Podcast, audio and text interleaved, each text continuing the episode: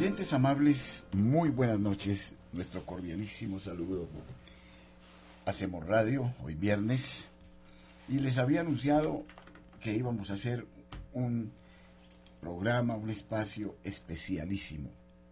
Especial digo yo porque es parte, considero, de la historia de Radio María, de las memorias de estos 27 años en los que hemos hecho presencia en Colombia. Y me parece eh, lo que vamos a presentar esta noche es un testimonio absolutamente conmovedor, extraordinario, en el que no solo la persona o las personas que vamos a entrevistar son las implicadas en eh, las situaciones que describiremos, sino que Radio María también hace parte de esta, eh, llamaría yo, la llamaría de esta odisea y que mm, tiene sus puntos dramáticos como tiene sus puntos gloriosos. Bueno, comenzaré por contar una historia a ustedes, oyentes amables que nos sintonizan en todo el país. Ante todo, mi saludo a los oyentes en la ciudad de Bogotá, en Barranquilla, en Medellín, en Cali, en Manizales, en la ciudad de Bucaramanga, en todas las estaciones comunitarias en el país mi cordialísimo recuerdo. Gracias por acompañarnos y a los oyentes que nos siguen en las distintas redes sociales en el mundo entero. A esta hora tenemos sintonía en los cinco continentes. Es algo que nos sorprende, pero que es así. Bien, entonces eh, vamos a tomarnos el tiempo necesario, no tenemos afanes, no hay pauta publicitaria que se nos imponga, de modo que podremos hablar con eh, la profundidad que logremos en esta noche. Debo contar unos hechos que sucedieron aquí, en la radio. Tuvimos un programador sumamente querido, Pedro Julio Caro, él era alcohólico anónimo. Pedro Julio, hasta su muerte, estuvo trabajando con nosotros en Radio María. Él solía invitar eh, otros eh, compañeros de Alcohólicos Anónimos para dar su testimonio. Y un día nos llegó entre estos invitados Federico Molano. Federico, un muchacho joven, hace 20 años, estoy hablando de hace 20 años, que estaba en franca recuperación de un problema de alcohol, de drogas, en fin, muchacho brillante, inteligente, con una relativa cultura, con un tono de voz muy periodístico, como que estudió en la Academia Arcos y por supuesto eh, tenía un dominio de la, eh, de la mesa, del micrófono.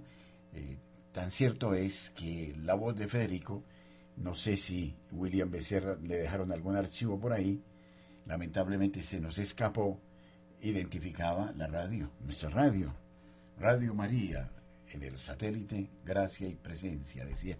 Bueno, en fin, eh, eh, era un timbre que marcaba nuestra radio y yo sé que ya muchos de ustedes, oyentes amables, al hablar de Federico, ya lo están eh, más o menos recordando. Por ahí vamos a intentar buscar algo, no sé si en el YouTube, de repente ahí buscamos en un celular o lo que sea la voz de Federico y se van a acordar ustedes.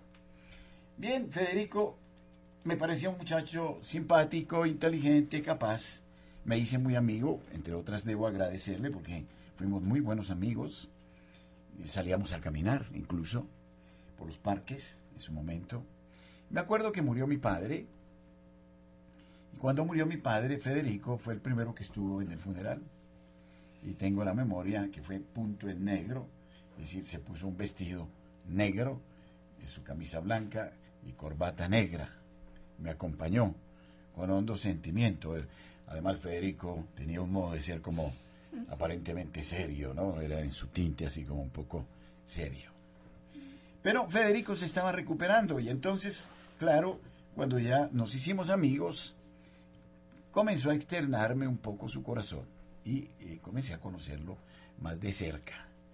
Y ya Federico me confesó que venía de un drama muy serio, de una familia eh, donde hubo separación de padres y donde eh, pues la madre tuvo conflictos de relación con Federico. Federico fue un niño muy rebelde y terminó, no vamos a dar lugares ni eh, nombres de otras personas, pero terminó en su barrio, que no era un barrio marginal de Bogotá, ni mucho menos, al contrario, un barrio muy bueno, terminó en un parque con sus amigos y eh, como buscando puntos de referencia, terminó en una medio pandilla ahí, donde eh, desde luego lo indujeron al vicio. Y ahí comenzó con la eh, consumición de la marihuana y con todos estos problemas. Bien, eh, Federico me contó eso, me contó cómo cantaba en los buses, pedía limosnas y hasta atracaba, me contó, porque vamos a hablar así esta noche, eh, para buscarse el vicio. Y bueno, hizo de todo, de todo, Federico, era un actor en la sociedad, si tenía que mentir, mentía, si tenía que predicar, predicaba, si tenía que hablar de cosas celestiales, hablaba de cosas celestiales, un maestro, con tal de tener plata para meter en el vicio. Eso lo indujo a muchas otras cosas.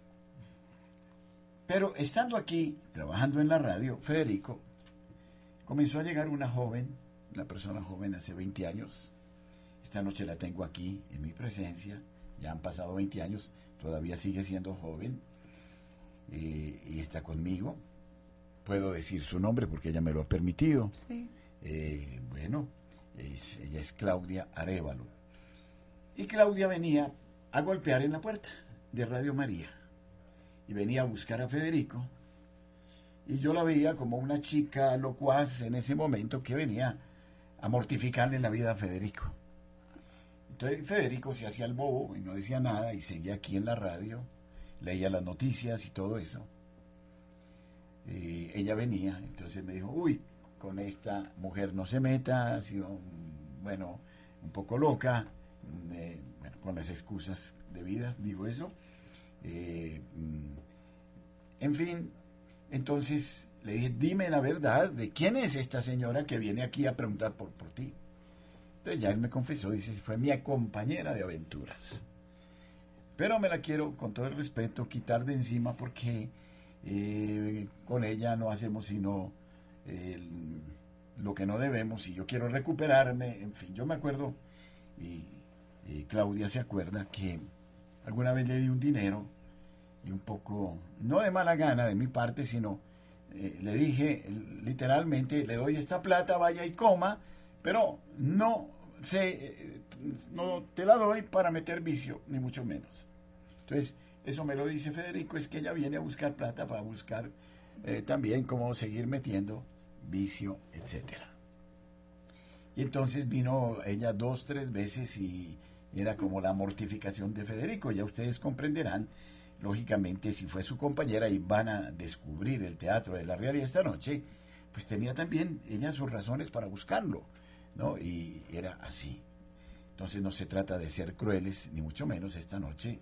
Ya hacemos una relectura de todo, incluso Claudia tiene la madurez para entender qué pasó en ese momento y por qué pasó, y por qué pasaron esas cosas. En ese orden, entonces, eh, un día Federico dice, me voy, y se fue. Terminó por allá en una base petrolera, en Alberta, o no sé, en Canadá, y se desapareció del mapa. Eh, hace 20 años se desapareció del mapa. Yo pensé de esta chica que lo acompañaba, pues pobrecita, bueno, sí me alcanzó a contar algo, que ella provenía de una familia bien, también, y alguna vez creo que logramos hablar eh, contigo, con Carolina, con Claudia, y me alcanzaste a contar que eras hija de un coronel de la Fuerza Aérea. Y ya esto también Federico me lo fue complementando, él me contaba todo lo que había pasado. Yo dije, ella se fue, al paso que va, ya desaparecerá de la faz de la tierra porque ni más. Federico se fue y se generó un espacio de 20 años. 20 años sin saber noticias de Federico, sin saber noticias eh, de Claudia, aunque a la sazón yo a Claudia la conocía muy poco, la conocí demasiado poco, como si conocí a Federico. Algún día Federico me contó, ah, si supiera padre, todas las aventuras que he pasado con Claudia. Me alcanzó a hablar de las niñas. Me decían que eh, algún día, no sé en qué cerro sería, si por allá, por Monserrate o por el lado de algún cerro estos de Bogotá o por la perseverancia, no sé qué, que se sentaban con las niñas pequeñitas al lado y, con Claudia y miraban a Bogotá y se reían mientras que, eh, bueno, no sé, ya Claudia me confirmará esas historias en algún momento.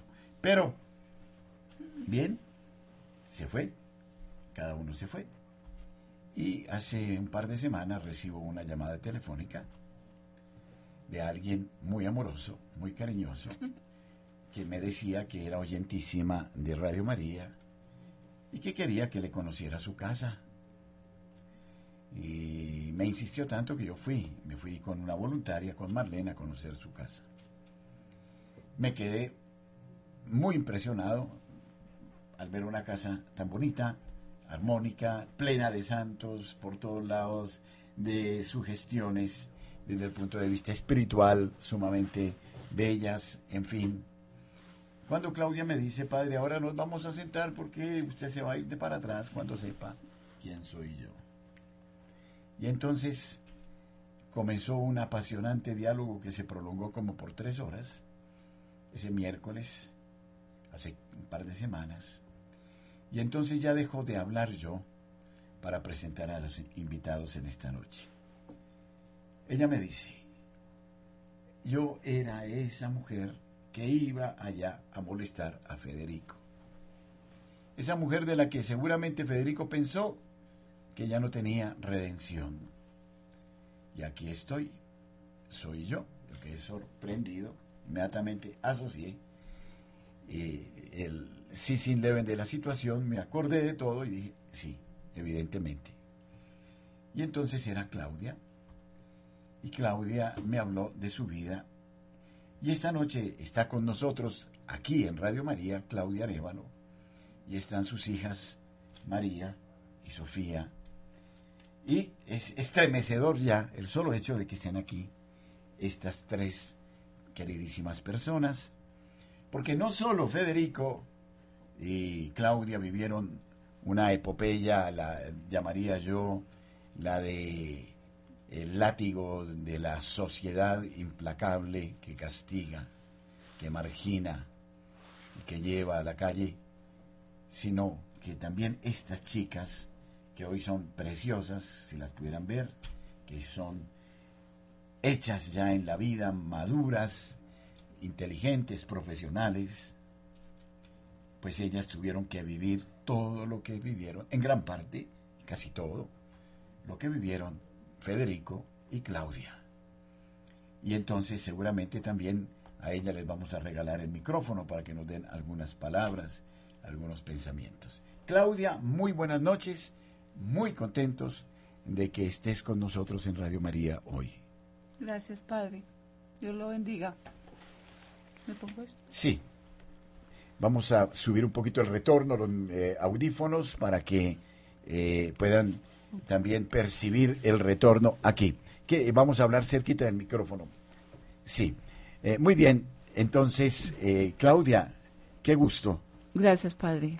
Me siento feliz ¿Por qué te sientes feliz? Me siento feliz porque mm, estoy viva. ¿Cuántos años tienes? Perdón, puedo ya, hago esa pregunta, a las mujeres no se les pregunta, pero... Cumplí el 22 de mayo 60 años. 60 años. 60 años, eso quiere decir que en aquella época eran 40. Pasa la vida rápido, ¿no es cierto? Bueno, Claudia, eh, vamos a hacer como un tipo diálogo con una cierta metodología. Vamos a hablar un poquito, si quieres, de lo que fue tu vida, tu infancia, tu adolescencia, tu juventud. Claro que sí, padre. Em, mi infancia fue una infancia bastante difícil porque em, carecí de lo más importante, que fue del afecto de un padre. Y mi madre se ocupaba de la casa. Una familia bien, ¿no es cierto? No Una familia pobres, ¿no? bien. No, mi papá era médico, Y al tiempo coronel también. pertenecía a la Fuerza Aérea Colombiana ya. y era médico de Asmedas también. Ocañero, norte santanderiano. Mi mamá era de San Gil. Y una familia, cinco hermanas, un hermano. Y mm, teníamos las cosas materiales. Pero no había afecto. No había afecto por parte de mi padre. Era un hombre demasiado drástico. eh, tenía mucha soberbia. Pensaba que él era el ombligo del mundo. Y mm, yo le tenía pánico, ya que era un abusivo. Mi mamá le tenía miedo. Era un hombre mm, bastante fuerte. Y él pensaba que todo era el pla- la plata, el dinero y cualquier cosa que uno le pidiera, pues lo daba. Pero ¿En qué jamás sentido era abusivo? abusivo en su forma de, de trato y abusivo en cuanto a lo que él dice es y se hace y abusivo conmigo. O sea, hubo abusos dentro de la casa sexuales y todo. Sí, recibí abuso desde muy pequeña. Mi papá era alcohólico. Mi papá llegaba tomado. Mi mamá también tomaba con las amigas. Hacían tertulia en la sala, prendían la chimenea, eh, guitarra, música, ranchera. Tomaban y yo me sentaba en la escalera a ver a mi mamá y a sus amigas tomar. Y con el pánico de que llegaba mi papá borracho y subía y entraba en el cuarto donde yo estaba. Entonces yo me sentaba en la escalera y no quería dormir. Y mi mamá me decía, súbase, súbase, súbase. Y yo me subía y quería estar en el cuarto con mis hermanas, pero mis hermanas no querían que yo estuviera en su cuarto ni que durmiera con ellas porque yo tenía un problema, era que yo me orinaba en la cama. Yo me oriné en la cama hasta los 14 años. Entonces me orinaba en mi cama, me pasaba el de la mi hermana, me orinaba en la cama de mi hermana, me orinaba en la cama de la otra hermana. Entonces no dormía con ninguna porque ninguna quería dormir conmigo. Y entonces mi mamá me envolvía en plásticos, ponía plásticos en el colchón y solo indecible me ponían una bolsa tibia en el estómago para que no me diera frío porque de pronto era frío.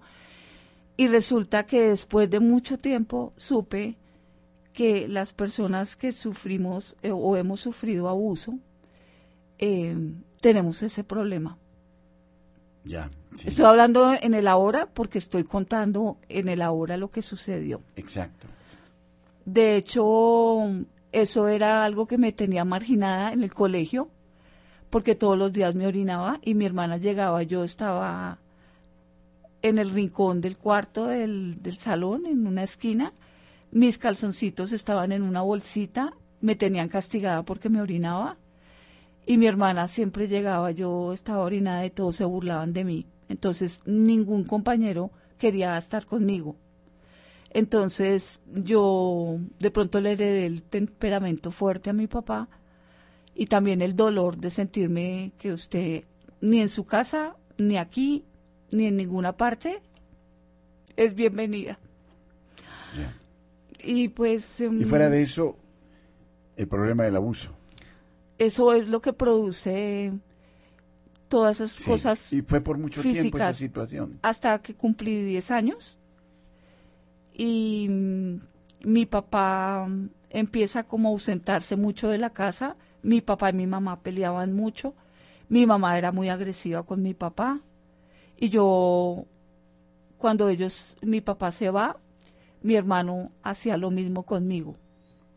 Entonces, a- cuando yo cumplí 14 años, ya estaba más grande y me volví una fiera. Entonces no permitía que se acercaran y todo el tiempo estaba yo mirando la puerta. Cuando veía que la perilla se movía, entra o el uno o entraba el otro. Ya después era mi hermano David, que tenía el mismo nombre de mi papá. Entonces era pánico lo que me producía que se abriera la puerta. De hecho, y hasta ahora no cierro la puerta del cuarto. No la puedo cerrar. Ya, Y tengo que mirar la escalera, claro. porque después de tantos años, Una impresión muy fuerte. a veces pienso que va a subir y va a entrar y me va a tapar la boca. Sí, porque me tapaba la boca para que yo no gritara. Y hace poco estuvimos viendo una película que se llama Sound of Freedom. Y cuando yo veía a esa niña en esa cama y venía ese hombre y ella se recogía así, era como estar yo ahí y es terrible. claro. ¿Y tu mamá no se enteraba de nada? Mi mamá estaba en otra cosa, estaba abajo con sus amigas cantando y yo creo que también aquietando su dolor porque medio abría la boca, mi papá con un grito la dejaba quieta. Entonces no sé qué pasaría dentro del cuarto, porque era una persona, no sé qué le habrá pasado, imagino que algo muy terrible para que él hiciera lo que hizo.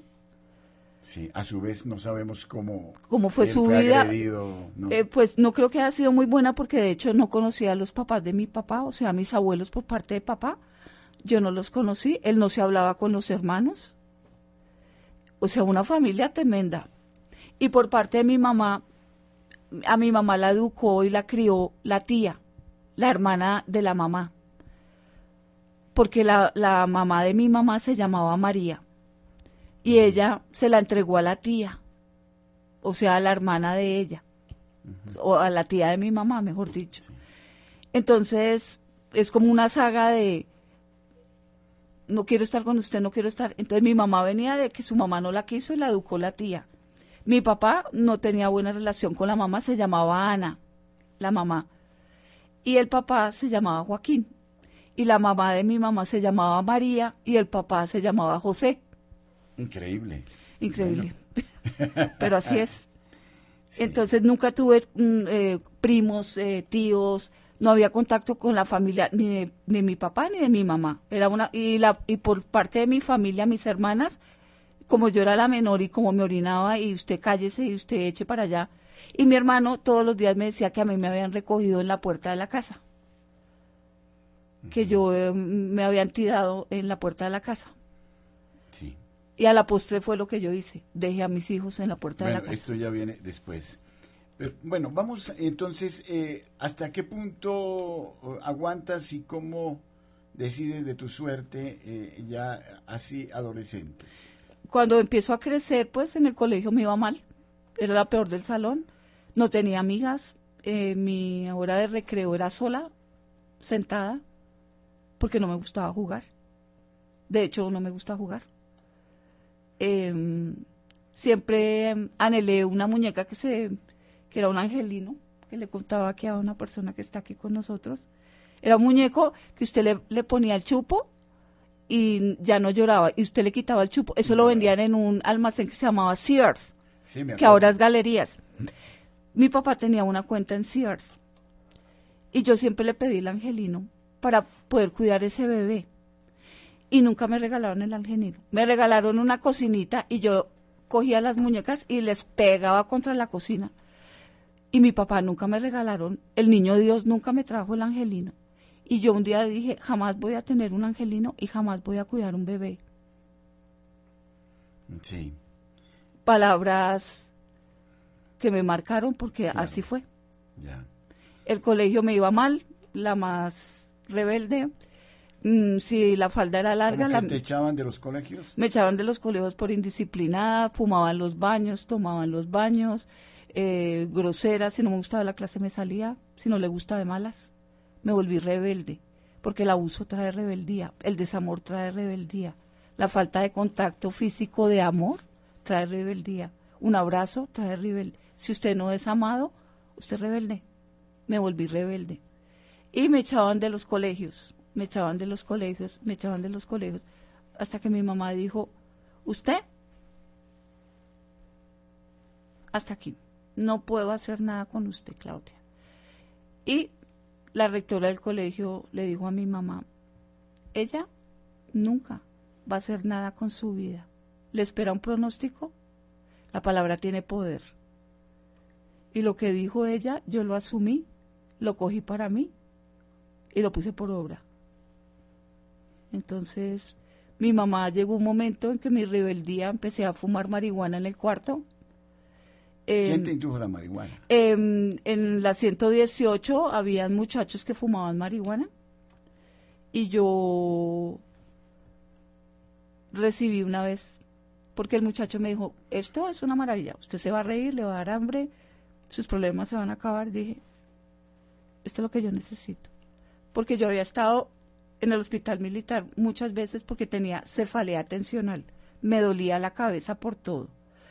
Me vieron todos los médicos y tenía cefalea tensional. Entonces me mandaron a psiquiatría. Tenía problemas de toda índole. Entonces, como la psiquiatría no me sirvió, decidí que la marihuana era el mejor remedio. La mejor medicina. Y de hecho lo era porque me reía, me daba hambre, me importaba todo, nada. Entonces empecé a aprender dónde se compraba la en la Universidad Nacional. Me dijo, vaya que eso es una joya esa universidad.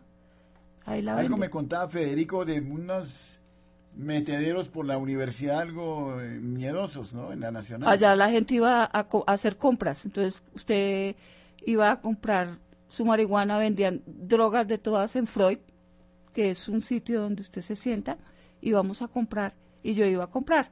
Y a Federico lo conocí porque un día un vecino mío de, del barrio donde vivía me llamó y me dijo, ¿usted tiene marihuana? Le dije, no tengo. Me dijo, espere, yo llamo a un amigo que él siempre tiene marihuana. Yo la llamo en 10 minutos. En esa época no había celular. Entonces me llamó al fijo, me, devol- me devolvió la llamada, me dijo, camine que nos van a trabar. Ahí la 118. Y fuimos y llegó Federico. A él le decían Ike, Ike. el viejo Ike. Cuando el viejo Ike llegó, eso fue en el 85, me quedé, yo, Flechada. yo tenía 24 años. Me quedé flechada cuando le oí la voz. Además que era divino. Y era una persona muy inteligente, que sabía muchas cosas y a mí eso siempre me ha gustado. De alguien me, me enamora alguien que, que me hable de muchas cosas, me parece maravilloso. Y entonces que nos trabamos, eh, eh, nuestro amigo Mario se fue, dijo, bueno, me voy, ya está haciendo frío, y yo me quedé hablando con él hasta tarde. Él se fue para su casa, yo me fui para la mía, vivíamos a dos cuadras, le di mi número, me dio el suyo, y nos empezábamos a llamar que vamos a la Nacional, vamos a la Nacional, y ahí empezó nuestra historia de destrucción. Porque él venía de una vida difícil, con conflictos, y yo pues llena de rabia, y no tenía autoridad en mi vida, no aceptaba la autoridad de nadie, y solo quería hacer lo que yo quisiera. Y al que no le gustara, pues mi palabra preferida era Y en su de en tu malas. casa no se daban cuenta de lo que estaba pasando. No. Mi mamá seguía con sus amigas tomando. Mi papá llegaba borracho. Hasta que se fue de la casa. Y yo ya no permitía que se acercara porque con un palo lo que fuera, usted ya no puede hacer conmigo lo que usted quiere. Y empecé a, a- a tener rabia hacia los niños porque pensaba que con un niño usted puede hacer lo que usted quiere. Si usted es una persona grande, mayor, un niño es vulnerable. Un niño está preso de que usted puede hacer con él lo que quiera. Además, un niño, y si es muy pequeño, depende de, del adulto. Entonces pensaba que los niños no deberían venir al mundo porque los niños vienen a sufrir. Los niños no son amados, los niños no son correspondidos en cariño, no son vistos. Yo no era vista en mi casa. Entonces vivía sola, sentada. En el colegio estaba sentada sola. Y de hecho todavía soy una persona muy sola. Sí. Pero ahora no estoy sola, sino a solas. Con Bueno. el Dios Todopoderoso. Bueno, ¿y cómo anduvo la cosa? ¿Cómo se fue complicando el problema de la droga y en qué degeneró? La droga se fue complicando porque desafortunadamente usted no se queda en la marihuana. Toda persona que ha consumido drogas siempre empezó por la marihuana, porque ese es el primer paso. Y usted como eh, fumador de marihuana piensa que la marihuana usted la deja cuando quiere, usted fuma cuando quiere, usted hace lo que quiere, esto no me domina, esto es algo natural, es naturaleza, esto no hace daño. Que esta tarde con alguien por acá. Sí, esto no, estoy cuando yo quiera, y esto me pone a reír y me río y me lo tomo, y por la mañana me fumo el primer marihuano, el bareto, me vuelve creativo, eh, puedo escribir, de hecho muchos pintores fuman marihuana y eso, mejor dicho, pintan divino, escriben poetas, yo hasta poeta también me volví, eso mejor dicho le compuse a los cerros de Bogotá. Pero resulta que la marihuana es una mentira como todo lo del demonio, mentiroso. Él vino a robar, a matar y a destruir. Y entonces, como no se queda con la marihuana, empezamos a tomar brandy Domec. Era Domec. Entonces tomábamos. ¿Y esto siempre con Federico? Siempre con, Federico. Ya se hicieron amigos. No lo cambio por ninguno.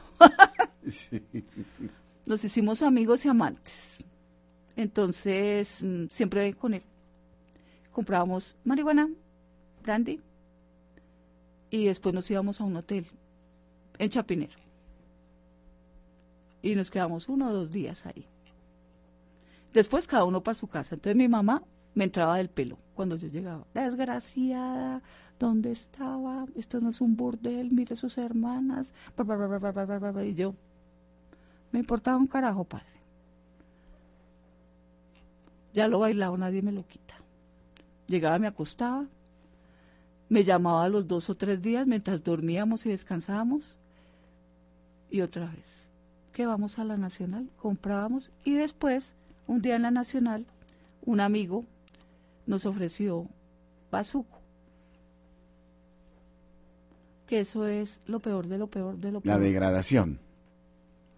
Y usted se lo fuma y acaba ese y quiere otro, y otro, y otro, y otro, y otro, y otro, y otro, y otro. Y se puede hasta morir la persona. Sí. Y lo que produce es diferente a la marihuana. Usted ya no habla, ya no canta, ya no se ríe, se le quita el hambre. Entonces, por eso toda persona que consume bazuco se vuelve así, flaquita, delgadita. No come y para conseguir esa droga usted hace lo que sea. Lo que sea es lo que sea. Entonces, ¿qué hacía yo? Robar en mi casa comenzó el robo. El robo, comenzó el robo, entonces eh, la vajilla, em, porque usted donde compra la droga, el jíbaro le recibe lo, que, sea. El jíbaro gordo, con jeans Levi's, zapatos Adidas y uno con los zapatos rotos, flaco, ojeroso, cansado y sin ilusiones, así decía Federico. Entonces yo robaba en mi casa y él robaba en la de él. Yo robaba en mi casa y robaba en la de él. Hasta que mi mamá empezó a poner candados y andaba con unas llaves así, como carcelera. La despensa, todo con candados y unos candados así. Entonces aprendí a abrir los candados con un gancho de pelo. Se abre el gancho y ¡pum! Para poder sacar. Entonces le sacaba los anillos, los relojes, todo lo que podía. Volvía y ponía el candado y me iba tres y cuatro días. Cuando volvía, porque era descarada, mi mamá... ¿Cómo era el episodio de la iglesia que me contaste que era muy simpático? Muy simpático, dramáticamente simpático. Lo que pasa es que mi mamá, a raíz de que yo me volví como me volví, mi mamá se desesperó y buscó a Dios, pero no lo buscó la iglesia católica, sino se volvió cristiana en la iglesia Casa sobre la Roca. Esa iglesia estaba hasta ahora iniciando, ella fue una de las fundadoras, donde Darío Silva Silva. Entonces, pues yo no era deseable en esa iglesia, porque yo entraba a la iglesia y yo no iba a orar ni a hablar con Dios porque no me interesaba, ni orar ni hablar con Dios. Me interesaba el bolso, porque iba gente muy bien, porque era en el chicón. Entonces, el bolso, la chaqueta que dejaran por ahí para robármela. Hasta que el pastor dijo, usted viene y se pierden los bolsos, se pierden los micrófonos, se pierde una grabadora, se llevó una cámara, lo que estuviera por ahí que yo me pudiera llevar, pues esto es mío. Entonces me prohibieron la entrada. Entonces hacía escándalo en la puerta. Eh, me encantaba el escándalo. Así. Sí. Entonces gritaba y me despelucaba en la puerta. Y mi mamá. Qué vergüenza. Esa es la hija de Lucía de Arevalo. Sí. Y es drogadita, sí. ¿Y qué? Me paraba así, de malas. Entonces mm, le gritaba al pastor porque me decía, usted no puede entrar. Y Jesús tampoco, porque aquí no está Jesús. Esta iglesia es una basura, usted, usted, la bicolor. Usted la bicolor. Usted se iba a suicidar y ahora puso una iglesia en un garaje y le saca la plata a la gente. Entonces, eso le gritaba. Y pues pido perdón, porque cada uno pues tiene libertad. Y también en esas personas está Cristo. Pero no está lo más importante, la Virgen. Entonces em, empecé a ir a otras iglesias porque descubrí que empezaron a pulular las iglesias evangélicas. Y buscaba que fueran el norte porque el bolso es fino y hay plata en el bolso. Entonces, mientras están orando con los brazos arriba, yo estoy recogiendo carteras. Recogiendo carteras. Entonces tenía como 50 mil carteras. Entonces yo iba. ¿Nunca te pescaron? No, nunca me pescaron. Pero imagino que después del culto se le perdió el bolso a no sé quién, se le perdió el bolso, entonces no iba siempre a la misma. Entonces, y como habían hartas iglesias, yo saqué un itinerario en un cuaderno de las iglesias del norte. Y los domingos iba, entonces mientras están en la alabanza, porque la alabanza es bonita, porque ese es el, gancho, mientras están así, yo estoy cogiendo el bolso, la chaqueta o lo que esté por ahí, como decía uno en la calle, pagando.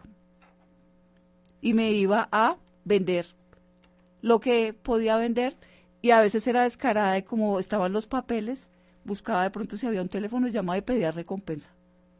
Y me la daban. ¿Dónde me puedo encontrar con usted? Claro, la gente, su cédula, sus papeles. Increíble. Entonces, ¿y usted cómo, cómo tiene ese bolso? Me lo encontré. ¿Quién dice que no? Me lo encontré. Me da tanto por los papeles. Y si no, pues fuerte con, con usted. Muchas veces me daban, muchas veces no. Entonces botaba los papeles en una alcantarilla. No me interesa, no los necesito y de malas. Entonces ese empezó mi camino. Hasta que empecé a tener hijos. Mi primer hijo lo tuve en el ¿Cuántos hijos? Yo tuve cinco hijos que eh, entregué y ellas dos. Tuve siete y me realicé dos abortos. Hubiera tenido nueve. ¿Todos con Federico? Cinco hijos tuve, dos, los primeros dos hijos, los tuve con otra persona. Yo a los 17 años me casé. ¿Por lo católico? No, me casé por lo civil con Germán Santa Cruz. Y tuve dos hijos, Andrés y Juan Pablo Santa Cruz. ¿Y esos hijos? Los, se los dejé a mi hermana mayor, a mi hermana Amparo. ¿Y ella los recibió así? Em, se los dejé y o los cuida o los mato. Déjemelos. A eso llega la droga. Sí, se los dejé. Y al poco tiempo tuve a Sebastián, que es de Federico. Después tuve a Alejandra, que es de Federico. Después tuve a Camila, que es de Federico. Después tuve a María, que es de Federico. Y después tuve a Sofía, que es de Federico y los dos abortos que me hice, que eran de Federico. Bueno, ¿y por qué decidiste... Bueno, ¿qué pasaba con los otros hijos que iban llegando? Los que iban llegando, primero consumí droga todo el embarazo. Soy O negativo, Federico es A positivo, y es para tener problemas con los hijos. Una mujer O negativo tiene que ponerse una vacuna después de cada parto. Obviamente no me puse, mi vacuna era el bazuco, el pegante, el trago, el cigarrillo y la pernicia y la porquería. Esa era mi vacuna. El médico era el bazuco y la droga. ¿Y los hijos ibas al hospital a tenerlos? Los tenía en cualquier parte que pudiera, de caridad o donde, donde se pudiera, los tenía. Y inmediatamente este niño no me interesa, lo voy a dejar en la casa de mi mamá. Y lo dejaba y siempre eh, eh, extorsionaba a mis hermanas con que o lo voy a matar. Entonces cogían los, los pequeños y los se los repartieron mis hermanas. Solamente Alejandra, mi hermana, fui a timbrar y me dijo, aquí no me deja más hijos. Aquí no me deja más hijos, aquí no le vamos a recibir. Así que lo que tiene ahí, entonces fui y lo dejé en la casa de la mamá de Federico en una caja. Dejé a Alejandra. Y la señora pues cogió la niña y se la dio al hermano mayor de Federico, a Felipe. Esos hijos todos se criaron. Todos, eh, Alejandra vive en Estados Unidos y es de la Armada de Estados Unidos. Mis hijos mayores, todos son profesionales. Entonces, Qué milagro de Dios. sí, Que todos fueran acogidos y que ninguno muriera. ninguno murió y todos son personas que trabajan y pero tienen mucho resentimiento hacia mí. Contigo no quieren saber nada. No. Nunca hubo contacto. Hace, hace poco tratamos de tener un contacto con el mayor, con Andrés, y mm, él tiene dos hijos.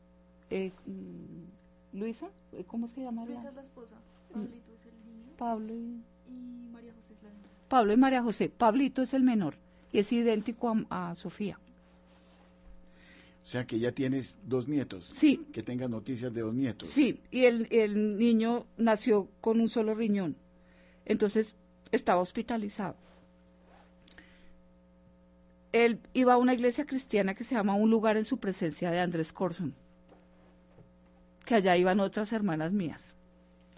Entonces yo le marqué al celular porque pudimos hablar con ellos, los, los buscamos y se acercaron a las niñas y sobre todo a Sofía. Entonces le dije a Sofía, deme el número de Andrés que yo quiero ah, llamarlo para orar por el niño. Se llama Pablo.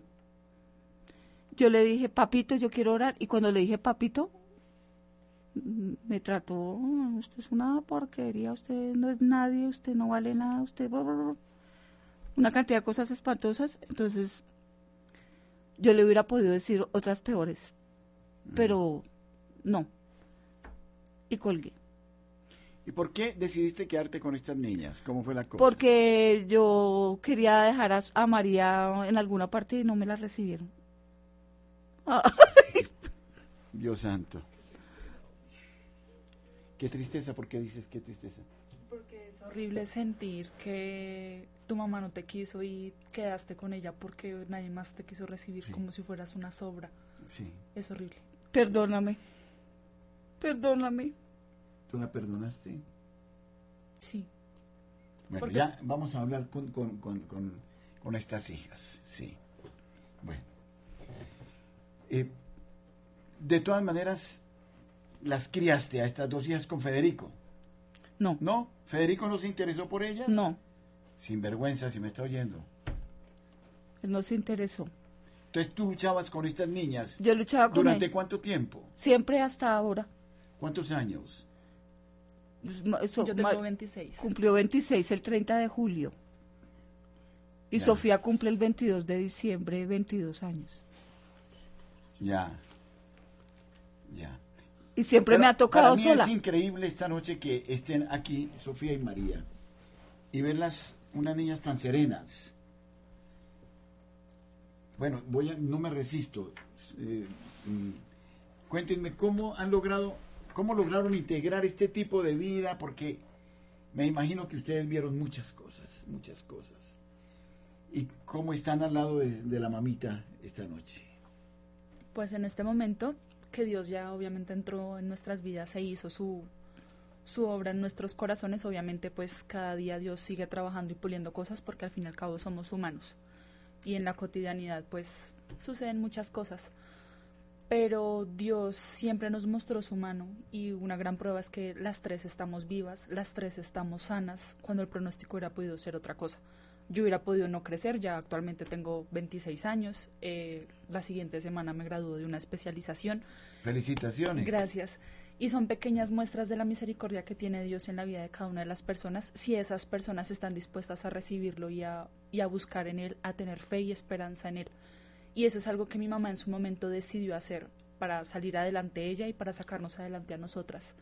Ella decidió ser esa guerrera que ha tenido siempre la vara adelante para sacar a sus dos hijas adelante contra viento y marea y obviamente con Dios y la Virgen abriendo esos caminos.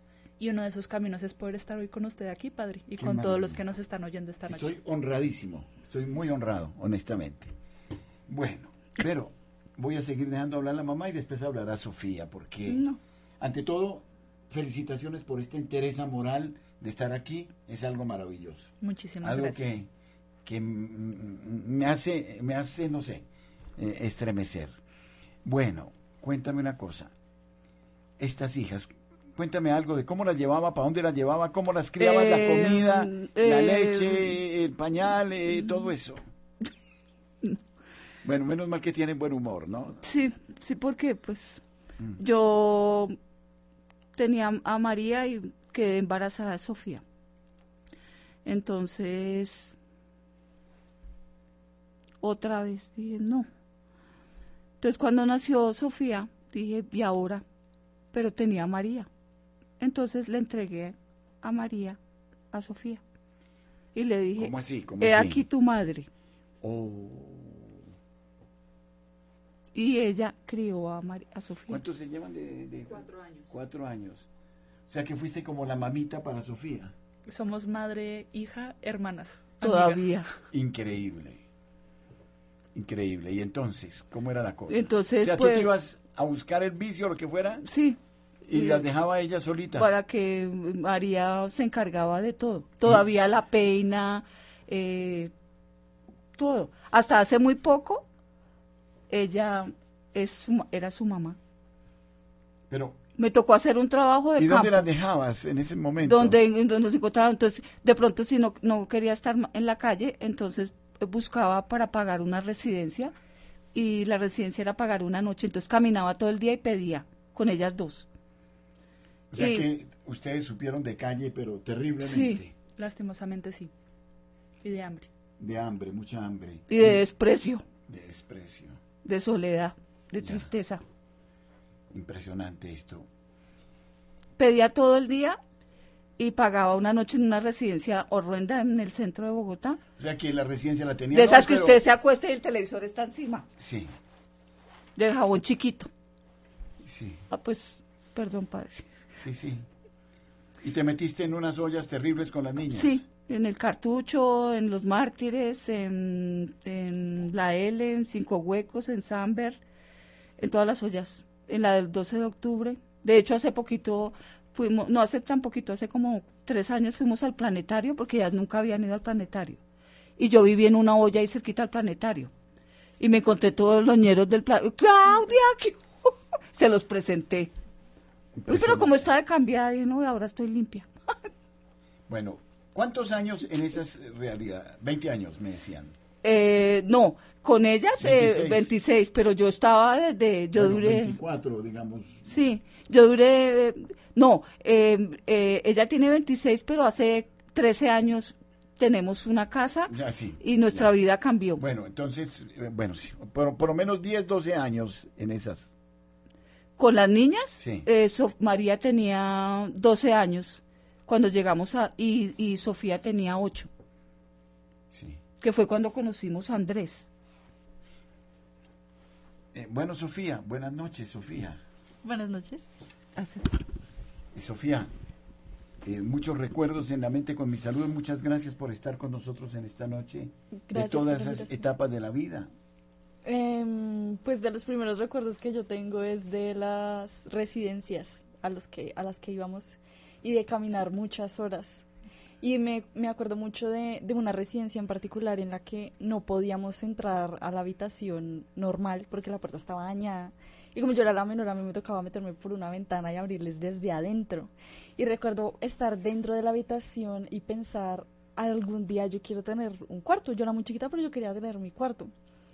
Y pues vamos viendo con toda esta historia cómo Dios eh, va moviendo sus fichas y va logrando eh, todo lo que ya ha logrado. Y hace poquito veíamos un programa con mi mamá eh, católico que decía que Dios forma a las personas que llama, no llama a los formados. Y Dios ha hecho con mi madre un gran trabajo. Y mi madre es escogida y mi madre está llena de gracia y Dios tiene a mi madre en su hueco y la tiene para grandes cosas. Pero Y- yo creo, Sofía, que también a ustedes las tiene, tiene un llamado sobre ustedes Sí. porque a pesar de todo las veo tan tranquilas, a pesar de todo lo que han vivido, María. Pues ya obviamente son anécdotas que dentro de lo que cabe ya nos podemos reír, podemos hacer comentarios, burlas, chistes al respecto. Sin embargo, pues son cosas dolorosas que esperamos que a ninguna otra persona le suceda. Lamentablemente, hay personas que tienen que vivir este tipo de cosas para encontrar su camino. Eh, Dios también sabe cómo hace sus cosas y a mi mamá le tuvieron que pasar cosas duras para al final encontrarse con esa luz y como lo dice mi hermana, mi mamá es una persona escogida y posiblemente por haber sido escogida es que el demonio y Azotó. todos sus secuaces desde muy chiquita quisieron apartarla del camino y gracias a Dios ese propósito maligno no se cumplió. Claro. ¿Nunca se vieron tentadas que de conocer la droga o la marihuana o estas cosas? Jamás. ¿Fueron No. amparadas en ese sentido? Sí, yo creo que gracias a Dios estamos cubiertas porque en muchos casos las personas que son adictas son hijos de adictos. Y en este caso es así, somos hijas de adictos y otro sinfín de cosas. Y pues realmente mi hermana y yo para la edad que tenemos no salimos, no nos gusta tomar, la droga no nos llama la atención, entonces somos como muy, perdón el término tan coloquial que voy a usar, somos un poquito charras en ese sentido. Nos gusta mucho estar en la casa, estar de pronto con mi mamá o ver alguna película o que mi mamá cocine esas delicias que ha aprendido a hacer, entonces Yo creo que es una motivación porque ver el ejemplo de mi mamá, ver la historia de mi mamá, ver la historia de mi papá, pues obviamente la de mi mamá la conocemos más porque hemos estado es con ella, eh, es una motivación para no seguir ese camino. Ella siempre nos dice, ustedes saben mi historia, ustedes conocen mi historia. Mi madre siempre agradezco mucho que ella ha sido muy abierta. Ella no es, ay, no, eso, eso no se toca, ese tema, no. Mi mamá es, no, esto pasó, pasó esto, ustedes tienen que conocer mi historia y eso es precisamente la motivación para no seguir ese camino. Ciertamente. Bueno. Y ahí pasaron muchas cosas con las bebés, con las niñas. Cuéntame algo de eso, de, Em, de las mentiras que echabas para buscarles ayuda. Lo que pasa es que cuando uno dice esta verdad, la gente se aparta. La gente, usted puede tener, puede ser feo, bajito, gordo, lo que sea, y no tener plata, porque esa es otra, no le puede tocar el bolsillo a la gente. Tóquele lo que sea, pero plata no me pida. Pero cuando usted cuenta que usted ha tenido problemas de adicción, O sea, que viviste todo este periodo en una soledad terrible. todo el tiempo, sola, sola, caminando sola, pidiendo sola, pero ¿sabe qué, padre? Descubrí en esas caminadas, hasta que yo un día dije, yo no voy a ir más a la iglesia cristiana, voy a ir a la iglesia católica. Y descubrí en los sacerdotes, ninguno me juzgó, siempre me dieron la mano, siempre me ayudaron. Y dije, es algo diferente, porque en la otra iglesia te leen y se saben la palabra de Dios adelante y atrás. Y usted tiene membresía aquí, usted diezma aquí, usted para poderte ayudar. Y la iglesia católica no hace eso. Entonces empecé a recurrir a la iglesia católica y a recoger en la iglesia católica. Y también a robar en la iglesia católica. Porque pues, si había un bolsito por ahí en la iglesia, pues vénganos en tu reino. Sí. Bueno, no quisiera hablar de este tema, pero también pasaste por etapas muy duras desde el punto de vista de prostitución. Sí, Eh, no quiero caer en el morbo de esto, pero de todas maneras conociste personajes increíbles. pues estuve, mm, pues estaba muy joven y bonita. Entonces dije, esto tengo que utilizarlo a mi favor y ser bien astuta. Entonces eh, empecé a trabajar en un sitio en Los Héroes. Le decían la esquina de los suspiros porque eran BMW, Mercedes y Porsche. con Marcos García. Él, él vendía eso. Y él era, él está, estaba pre- después estuvo preso, no sé si ahora está vivo o muerto, pero yo trabajaba, yo vendía carros, entre comillas, porque todos los que iban eran narcos y dólares. Entonces, y usted bonita y él con plata, pues, y me gustaba la droga. Y ellos la tenían en el bolsillo. Entonces, me volví presa fácil del demonio para meterme en ese mundo. Y un día, mm, uno que era eh, piloto de un commander de Pablo Escobar me invitó a Medellín y conocí al doctor, el patrón del mar, Pablo Escobar. Cara a cara, Sí, ¿no sentiste miedo? no, feliz. Dije, este es el propio, tiene el país temblando, tiene plata y droga, que es lo que yo necesito, ¿qué más? No me importaba nada más. Empecé a salir con, con un- alguien que trabajaba con él, don Vicente Rivera, que era otro malandro, y andaban con los dólares, le salían por todos lados, en bolsas de basura tenían los dólares, entonces yo estaba feliz, me puse en un apartamento en Unicentro, tenía un duplex, y conocí a Popeye, que era un matón, y era buena gente, hablaba conmigo. y- ¿Alguna anécdota? Me acuerdo, me comentaste algo de algún billetico, algún dólar, ¿cómo fue la Lo que pasa es que yo le estaba robando a Pablo. y me- Increíble decir que le robó a Pablo. ¿Qué nivel? dejó ahí la plata y entonces yo pensé que estaba descuidado y le saqué así con estos dos dedos. Eso se llama cosquilleo. Y le saqué así y se dio y tenía ojos atrás porque se dio cuenta y se volteó y me cogió así. Me dijo, "No me robes, mona, no me robes porque te pego un tiro." Entonces me dijo, "Pida." Y me dijo, "Coja lo que lo que le quepa en la mano." Y yo cogí, pero esa plata es maldita y no se veía lo que yo y yo tenía un novio entonces yo lo invitaba al Sochagota, lo invitaba a hoteles lo invitaba a todas partes le pagaba todo y pues todo era producto de la prostitución porque pues no estaba rezando el rosario con Pablo Escobar y una vez me acuerdo que estuvimos con Carlos Leder en la Tebaida en una finca y trajeron a ¿En alguien la que a mí posada alemana no sería? no en la Tebaida Caldas en el Quindío. Quindío eh, trajeron a Vicente Fernández. Y Vicente estaba sentado al lado mío y a mí me encantaba Vicente Fernández porque mi mamá escuchaba a Vicente Fernández. Y yo me sentía en la gloria. Droga, whisky y unas, unas em, ¿cómo se llama? Bandejas de plata llenas de perico, o sea, de cocaína, pues se le dice perico. Escacha de pescado brillaba, de la mejor, pura, 99.9. Pero a mí no me gustaba el perico, me gustaba el, el vicio del ñero, el bazuco. Entonces me daban una bolsa y yo me ponía a meter. Entonces llegó un momento que a mí me cogió tanto esa droga que yo ya no hablaba. Entonces eso lo deteriora uno.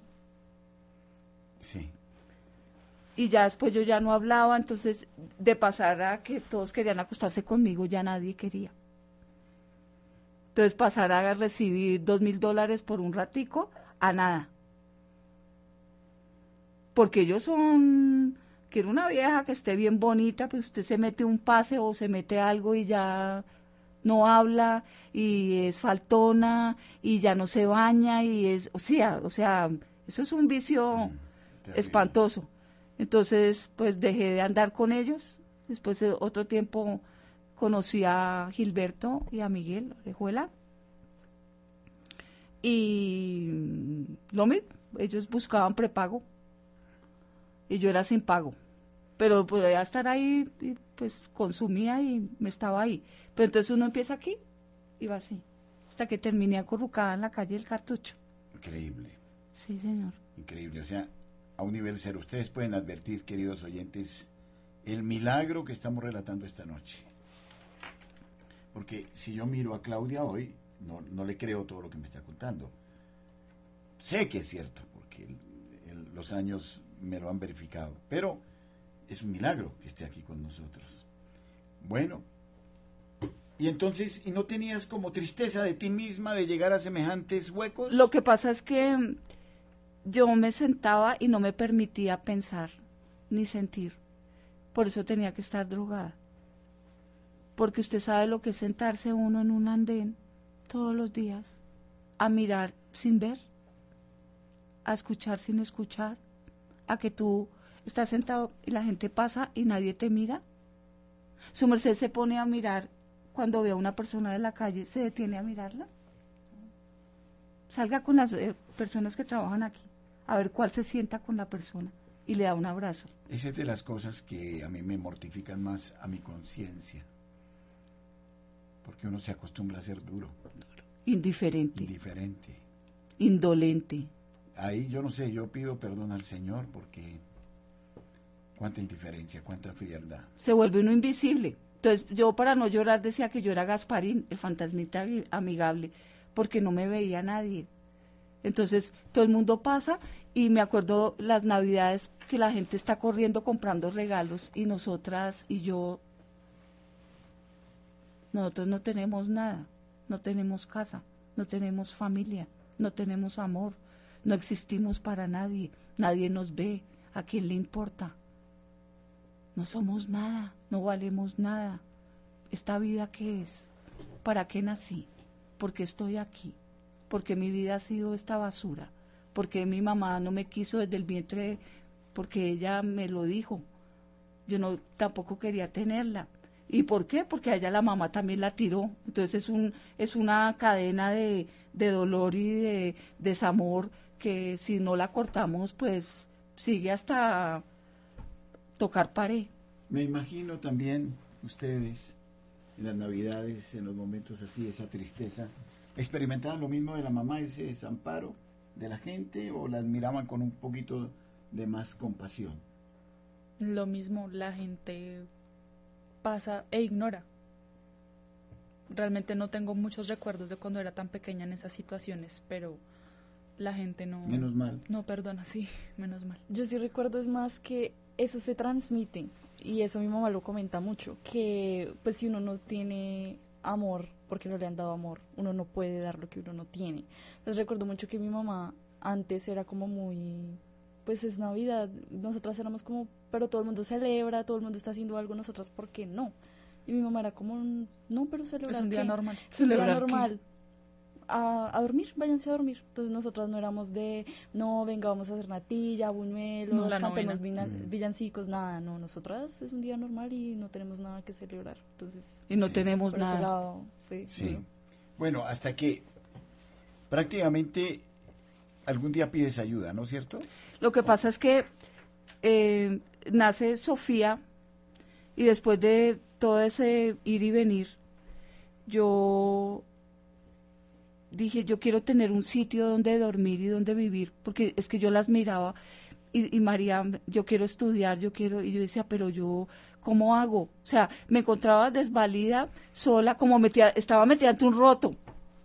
¿Su merced ha, visto un abismo? Un abismo no tiene toque, no, no tiene fondo, es un abismo. Entonces, cuando uno se cae en el abismo, no para. Uh, y yo pensaba, ¿cómo salgo de aquí? Porque a quién le importa? A nadie. Tú no existes, yo no... Y yo decía, y Dios tampoco, porque ¿dónde está? ¿Y la Virgen quién es? Y todo eso bonito que dicen no significa nada. De hecho, pues mi, la, mi Biblia era para fumar, arrancaba y ahí armaba la marihuana. Con las hojas de la Biblia. Con las hojas de la Biblia. Me fumé como 50 Biblias, yo creo. Era, era buen papel para el, mejor. Entonces yo la tenía aquí, neta en un cuero. Y entonces, y de pronto se me ocurría leer alguna cosa que, vamos a leer, a ver qué dice. Pero era de una forma sarcástica, irónica. Y entonces, primera de Juan 1.9, si confiesas tu pecado, Él es fiel y justo para perdonar y se me grababan las cosas, primero porque la palabra de Dios no viene vacía. ¿Sí? Es, un, es, un, es una espada de doble filo. Espada es porque entra y penetra hasta lo fondo, hasta los tuétanos. Y se me quedaban grabados los versículos. Y porque Dios tenía un propósito, pero yo no sabía que Él tenía un propósito para las naciones y para el, para el mundo, para que yo saliera del roto. Entonces yo seguía fumando y fumando y conseguí una habitación en Ciudad Jardín Norte, en la 128. Y dije, voy a conseguir un empleo. Pero usted va a conseguir un empleo, una hoja de vida. Dos referencias. ¿Será que pongo a Pablo Escobar y a Popeye? Oh, al matón que mató a, a, a quién. Esa era la gente que yo conocía. Entonces era muy difícil conseguir un empleo. Dije, de pronto de mesera o de alguna cosa.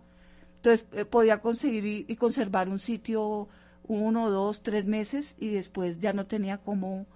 Entonces me tocaba irme y volver al lugar de donde dije nunca debí salir. Hasta que una vez mm, yo dije voy a ir a la personería porque alguien me dijo que fuera. Fui a la personería que quedaba en, en el barrio La Candelaria y hablé con la, la personera, la doctora Ruth Sepúlveda Ocampo. Y hablé con ella y le dije que yo era desplazada y que venía del Arauca. Dije, voy a decir eso porque...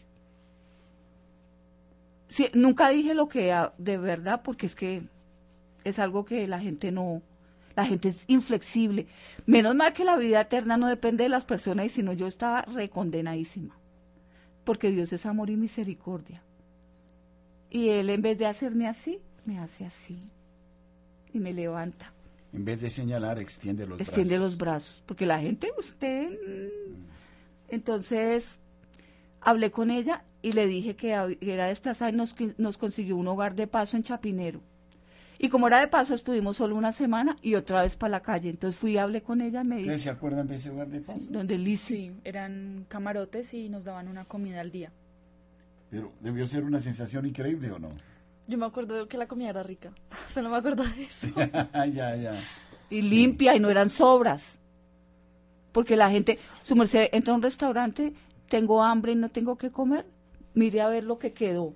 Nadie le dice, siéntese y cómase un almuerzo, sopa, seco, no se preocupe. A menos que haga lo que Claudia hacía. Comamos y después le digo, ¿sabe que no tengo con qué pagar? Y haga lo que quiera y de malas. Sí, ¿Hay que hay? Nada. sí. ¿Presa por un almuerzo? Bueno, No. y la parte de, de- de- del- del agua, de la higiene, de todo esto, tremendo. No, ni, ni además a uno, ¿a quién le importa? Y Ya. entre más sucio y más feo, pues mejor porque la gente le da miedo. Más fácil robarlo sin sacar cuchillo. Ya. Bueno.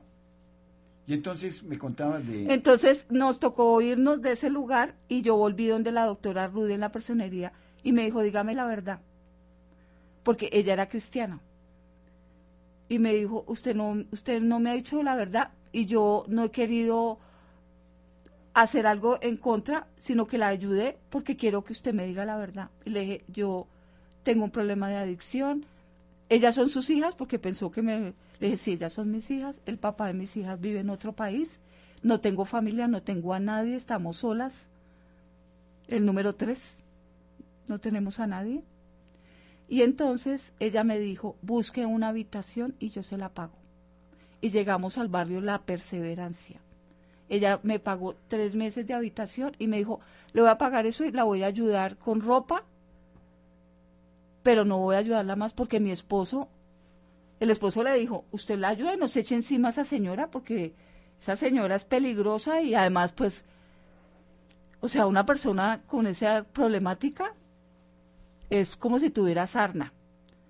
Entonces nos quedamos viviendo en la perseverancia, conseguí una habitación y la dueña de la casa, cuando nos vio, nos quiso.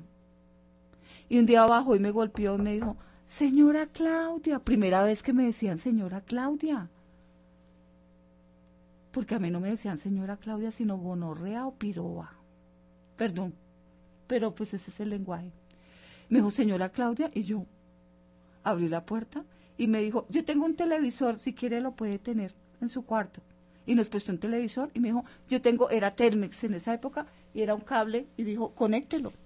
Y empecé yo los sábados a mover y entraba Teleamiga. y empecé a ver un programa que daban los sábados a las 5 de la tarde que se llamaba Desgracias por tus desgracias. Y el que eh, el director de ese programa era Iván Gutiérrez, que escribió ¿Por qué le pasan cosas malas a la gente buena? Desgracias por tus desgracias. Sí, o sea, dar gracias por lo malo. Y yo lo veía todos los sábados, entrevistaba a gente con testimonios difíciles. Yo dije, yo voy a buscarlo porque mi testimonio es bien difícil. Todo en uno. Todo en uno. Entonces fuimos a Teleamiga, yo vivía en la 33 con tercera, Teleamiga queda en la 48 con 13. Sí. Fui lo busqué y el, el vigilante que me abrió me dijo, don Iván viene los martes. Le dije, ¿cómo hago para hablar con él? Me si quiere le doy el número. Le dije, es para un testimonio. Me dio el número y yo desde la casa donde vivía la señora Marina me permitía que yo hiciera llamadas por un fijo. Lo llamé y me contestó y le dije, mire, yo me llamo Claudia Arevalo, usted no me conoce, yo sí lo conozco porque yo veo su programa todos los sábados y yo tengo un testimonio, yo viví en la calle y yo quisiera que usted me entrevistara. Y entonces llegó y me dijo, hay que ponerlo en oración. Y es en el tiempo de Dios. ¿Qué? Oración y el tiempo de Dios, ¿qué es eso? Me dijo, cuando sea el tiempo de Dios y oración, de, jamás me va a llamar. ¿Cuándo va a ser el tiempo de Dios si yo no estoy en el tiempo de Dios? Y me llamó como a los tres meses y me dijo, vamos a grabar el programa. Y grabamos el programa. Fuimos las tres. Y grabamos el programa. Dios escribe derecho en renglones torcidos. El título del programa. Grabamos el programa y dijo, si alguien quiere ayudar a esta señora, háblele, ya está viendo muchísima gente, esto lo ven en muchos países. Yo dije, necesito un empleo, sabiendo ustedes lo que saben, de dónde salí. Necesitamos ropa porque tenía como cuatro mudas. Lo que nos quieran regalar. No me llamó nadie. Me llamó una vez un señor Daniel Sanabria y me dijo, yo vi su testimonio y quiero que usted me ayude porque tengo un hijo que tiene un amigo que fuma marihuana. Y el muchacho dice que la marihuana no es nada, que no pasa nada, que la marihuana es una, eso no es un vicio, que eso es natural, lo que dicen todos los que fuman marihuana. Y la dejo cuando quiero y yo no voy a terminar eh, debajo de un puente. Eso es una mentira. Entonces me dijo, yo quisiera hablar con usted. ¿Dónde vive? Le dije, en la perseverancia. Me dijo, yo trabajo en el Centro Internacional. Entonces yo vivía en la 33 con tercera y él trabajaba en la 33 abajo de la séptima al lado del Tequendama. Encontrémonos a las seis de la tarde. Le dije, ¿cómo lo conozco? Me dijo, yo a usted la conozco porque yo vi el programa. Traiga a sus dos niñas, porque yo grabé el programa con ellas dos. Estaban muchísimo más chiquitas. Eso fue en el 2010. Fuimos y nos llevó a la oficina. Yo dije, este señor, ¿quién sabe qué va a decir que me acueste con él o quién sabe qué? Porque yo no, nunca pensaba nada bueno, porque nunca me pasó nada bueno. Entonces llegamos, la Virgen, Cristo, la Biblia, y cogió la, y le dije, no, usted me va a predicar, le dije, no. Dijo, bueno, cerremos la Biblia. ¿Qué han comido hoy? Nosotros comíamos en un comedor comunitario, en la perseverancia. Pagábamos 200 pesos, era la única comida que teníamos. Y yo le dije, no, pues pollo y siempre con mi... Ironía. A ver, que ha comido, no le, a ver, no vio que estaba comiendo de la que sabemos y me está preguntando que qué comí hoy. Entonces me regaló 100 mil pesos, le dije, no me va a preguntar si me los voy a fumar, porque esa es la otra, ¿no? A usted no le suelta un peso porque... Entonces se vuelve un común denominador. No le suelto que usted fuma y usted fuma porque no me creen.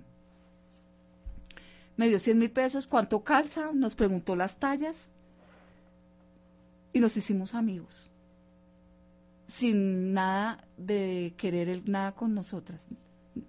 Porque como hay cada cual, mis niñas bien bonitas,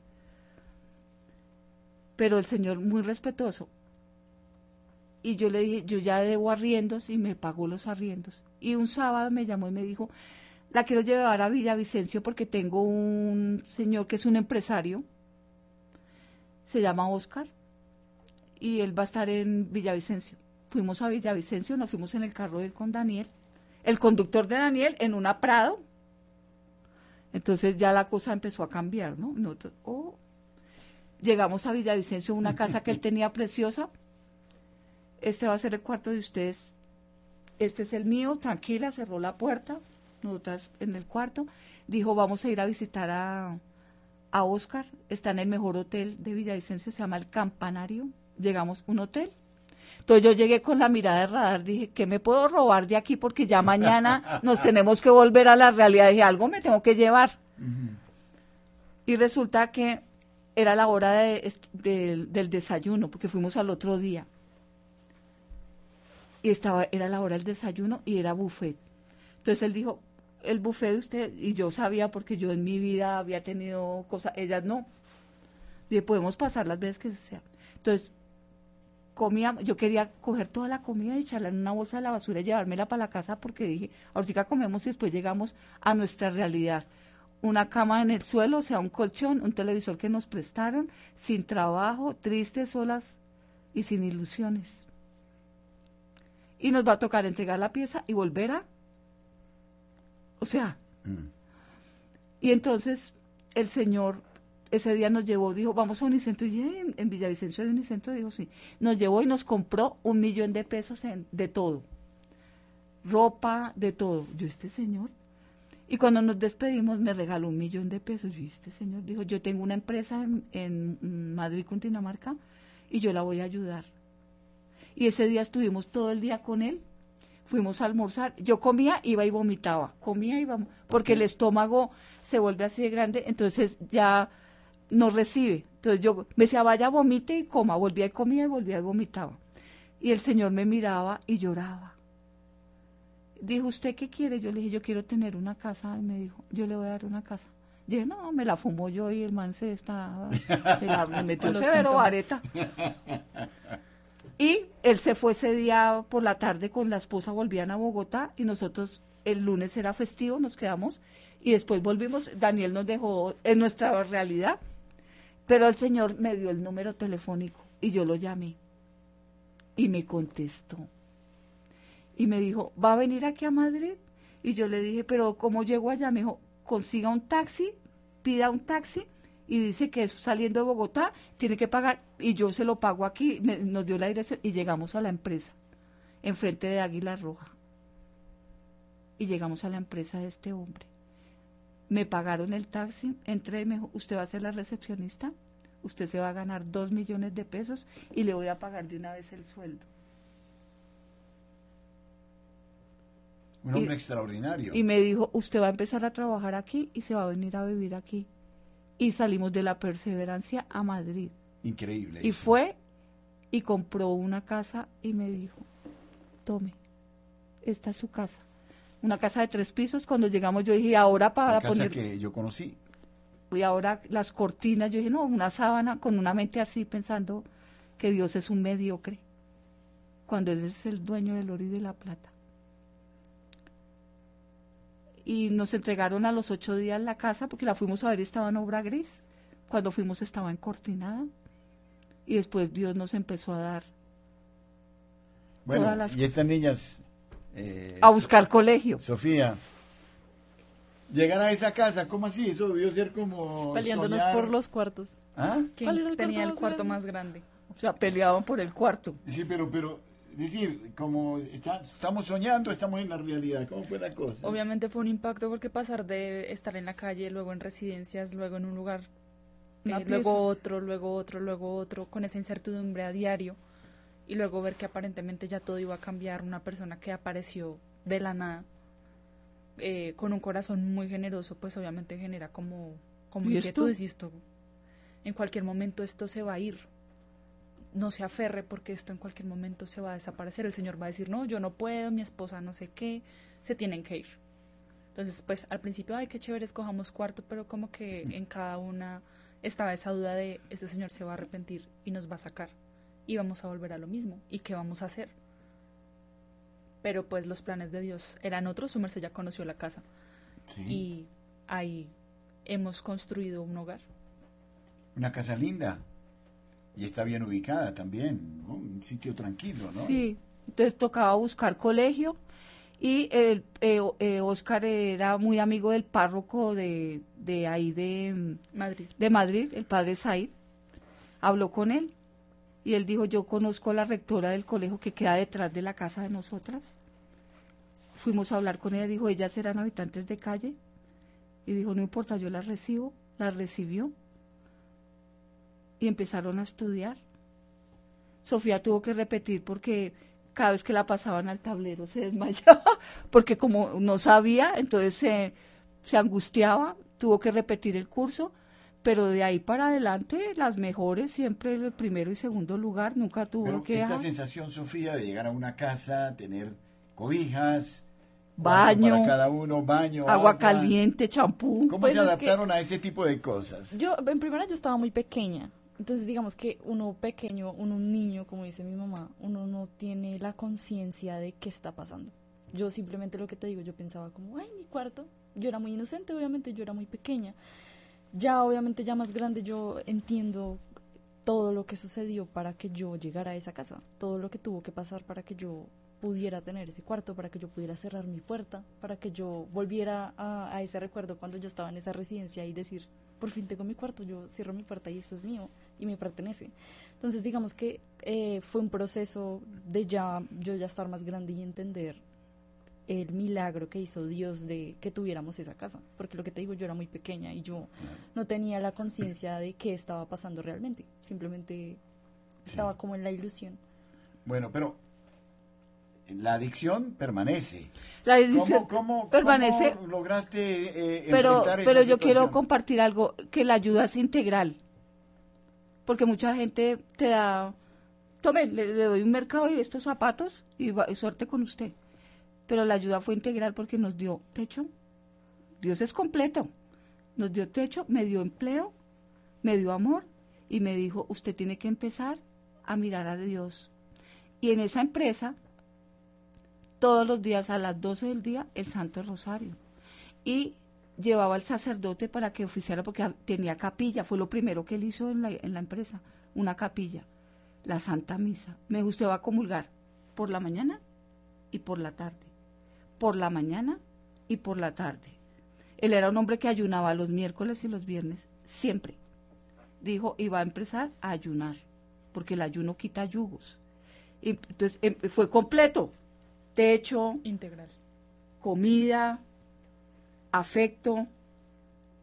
¿Y no sentías la tentación ahí de robar? Claro, de nuevo no, y de cuando me pagaron el segundo sueldo me fui para de una vez, yo dije no veía la hora de llegar a la, al cartucho, pero como ya no existía el cartucho, pero estaba la L, dije no, yo llego y dije, bueno, me compro una bolsa de perico, una bolsa de bazuco, una bolsa, me llevo a meter de todo lo que encuentre, trago, y cuando yo llego a la olla, ya voy a comprar, cuando empiezo a subir la escalera, fue cuando resulté en la casa.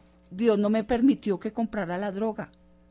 O sea, yo estoy en la olla, ya voy a llegar a comprar y cuando voy a entrar a comprar, estoy subiendo las escaleras de mi casa. Me sacó de ahí y, y me ¿Y pasó. eres plenamente consciente de que ibas para allá?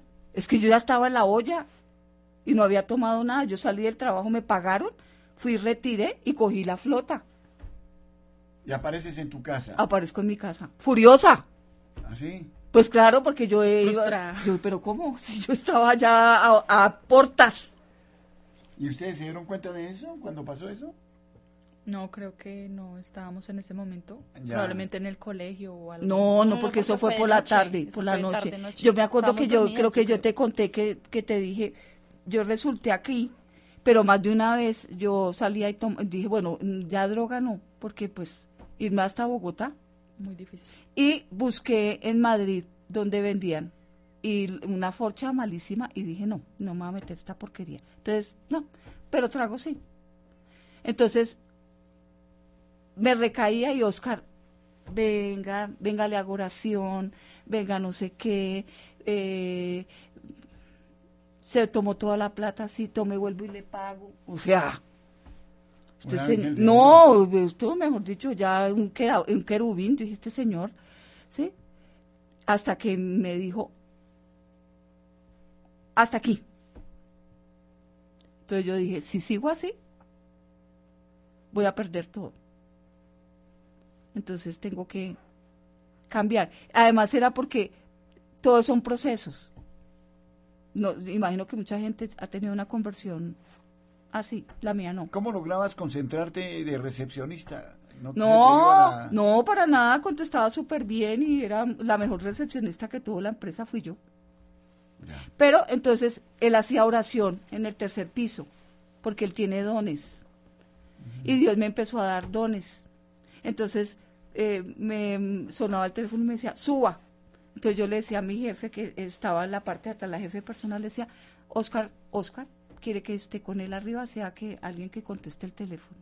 Entonces yo casi siempre estaba en la oficina con Oscar, porque iban empresarios, iba mucha gente, y yo estaba con él, ayudándolo en oración Y aprendiendo mucho de Dios. y aprendiendo mucho de Dios. Y entonces tenía que comulgar, orar, hacer rosario y todo, para poder estar en un ministerio tan duro y difícil y de tanto compromiso como es un ministerio de liberación. O sea, que ayudabas a, con, a Oscar. A pelear con el diablo. La gente se rebotaba y de todo y decirle, esta persona tiene esto, esto, esto, esto, esto. Venga, le oro en lenguas, interprete lo que yo estoy diciendo. Eso era lo que yo estaba al lado de él. Entonces las personas, mis compañeros, empezaron a cogerme fastidio. Sale de la calle, le compran una casa, le pagan dos millones de pesos y ahora se la pasa arriba con el dueño. Entonces la gente, em, hay un- un- una parábola que su merced obviamente la sabe que es la del hijo pródigo, pero está el hijo menor, que es el pródigo, y el hijo mayor. Cuando vuelve el menor, el mayor le dice, pero yo siempre he estado con usted, yo siempre no me he movido de aquí, y a mí no me ha hecho fiesta, ni vestido nuevo, ni maten a la mejor vaca, ni nada. La vaca es un decir, o sea, haga- hagan el mejor agape. Entonces, las personas se vuelven el hermano mayor cuando vuelve el hermano menor a Chequina, a la casa del padre. Sí. Entonces la gente estaba furiosa. Y Me imagino que en ese proceso de oración ibas cambiando también más y más y más. Poco a poco, entonces me empecé a interesar por la Iglesia Católica. Entonces dije, ¿qué, qué significa católico? ¿Qué significa universal? ¿Qué es la Eucaristía? Empecé a interesarme por los santos, su vida, dónde nació, cuándo murió, qué hizo, qué dijo, las apariciones de la Virgen, a quién se le apareció, a cuántas personas, en qué año, cuál fue el mensaje. Y hasta el sol de hoy me intereso y es lo único que me interesa. ¿Cómo se va produciendo este enamoramiento de Dios en ti? Porque Dios eh, es un Dios completo y maravilloso. Y él dijo, ¿no tiene mamá? Le doy mi mamá. Me empezó, Dios es un Dios completo porque estamos en una iglesia que no somos huérfanos. Es una iglesia completa. Y Dios nos dio su familia para salvar tu familia y mi familia. Y Dios, la palabra de Dios no vuelve vacía.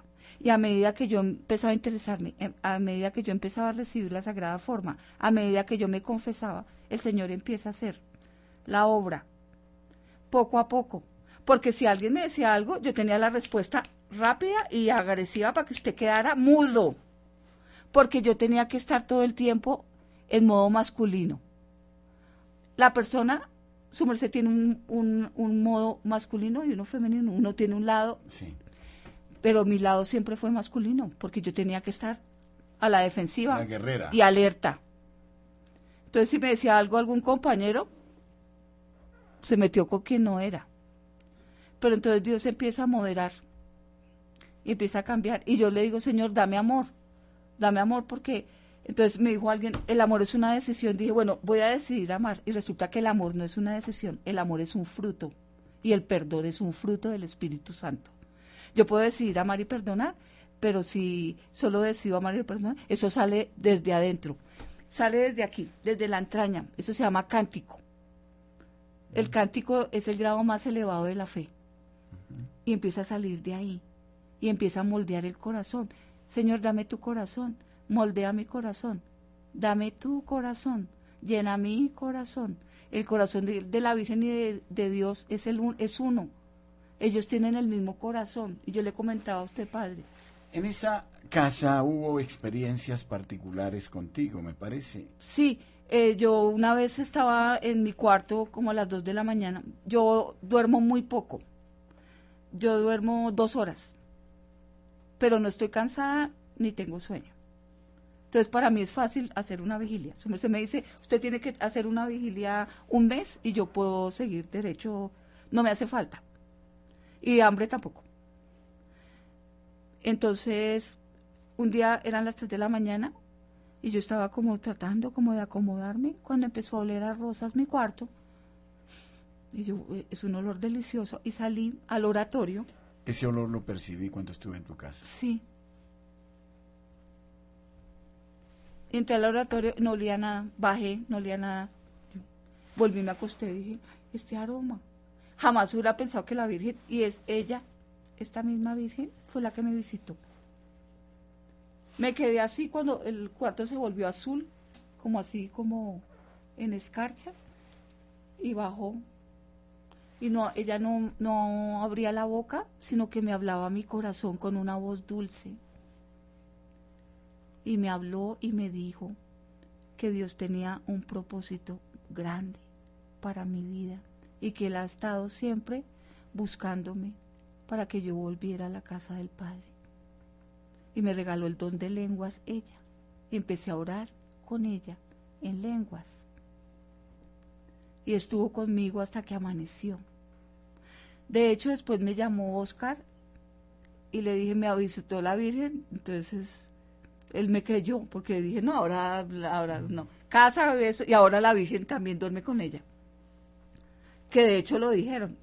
Pero bueno si Dios vino por lo vil y despreciado para avergonzar a los sabios, y Él vino para los que no saben, Él vino por lo pequeño, ¿sí? Por lo, lo, más pequeñito, y yo pues soy la pequeña. Y ella me cautivó y la amo. Y como sé que Jesús le decía Ima, porque Ima es en hebreo mamá, yo le digo así. Y ellas también. Entonces, como no tengo mi mamá terrenal, ella es mi mamá, que es la mejor mamá. Y ella me abraza y tengo enfrente de mi cama el Sagrado Corazón de Jesús y María. Y hablo con ellos todos los días. Y todo lo que necesito, cuando se graduó María del colegio, quiero estudiar. Yo no tengo los recursos, pero Dios es el dueño del oro y de la plata.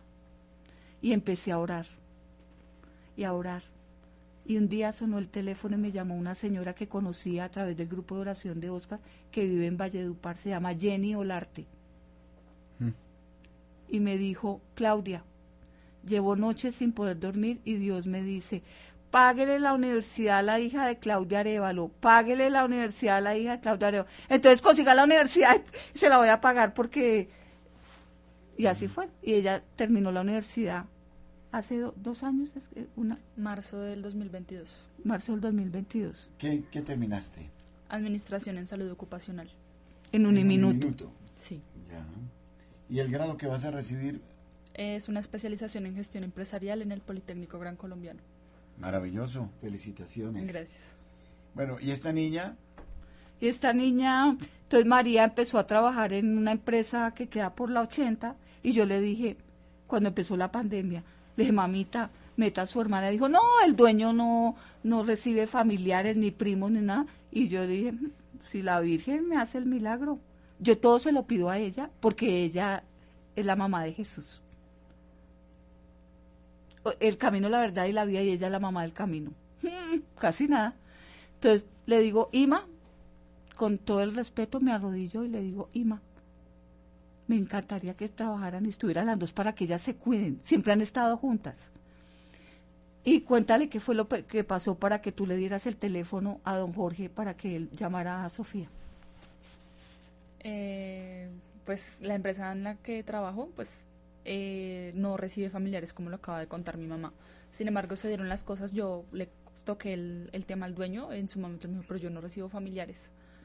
Eh, le dije, sin embargo, yo le recomiendo porque usted conoce muchas personas y puede que de pronto con alguno de sus contactos se pueda dar una oportunidad.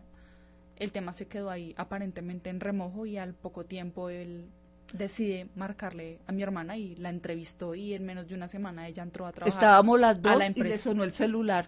Ah, sí, sí. Después de que habló, eh, fue y me dijo, mami, adivina quién era. Le dije, ¿quién? me dijo el dueño de la empresa donde trabaja María y me van a dar trabajo y me van a entrevistar y la entrevistaron por teléfono.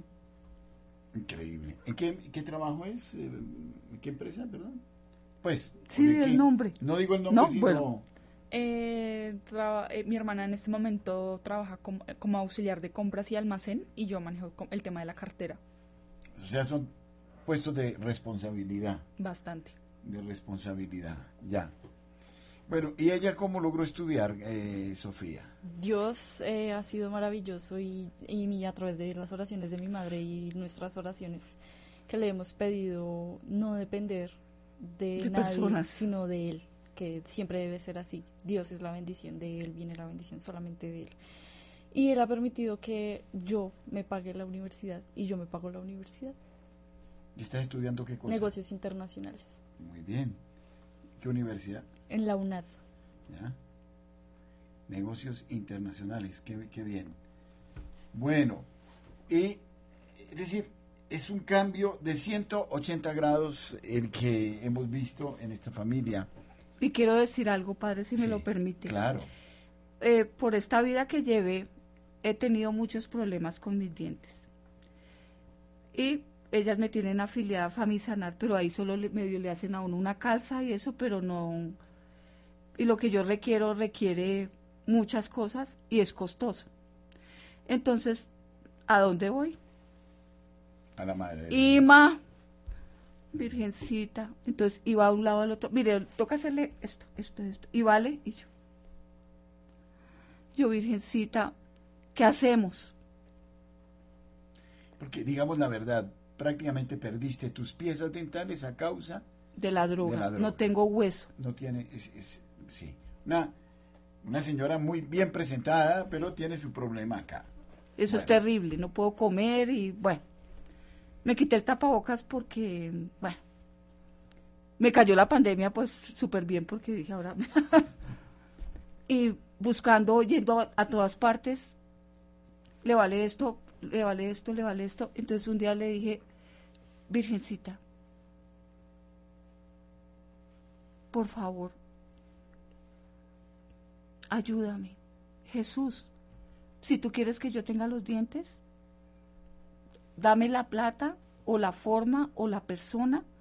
Y si no quieres, quítame esta angustia que me produce no tenerlos porque no puedo comer, no puedo, es que no, es, es pichando la comida, no, es terrible, eh, no puedo. Pero si es tu voluntad, qu- quítame esta, este, esta molestia que tengo en mi corazón. Y la Virgen es maravillosa y me dijo, no te preocupes, todo está bajo control y ya tengo una persona, una odontóloga maravillosa, con un testimonio maravilloso, que me va a poner mis dientes. Sí, para la gloria del Señor, algo del absolutamente bello, Bello. extraordinario. Ustedes comprenderán eh, la conmoción eh, que eh, sentimos en Radio María.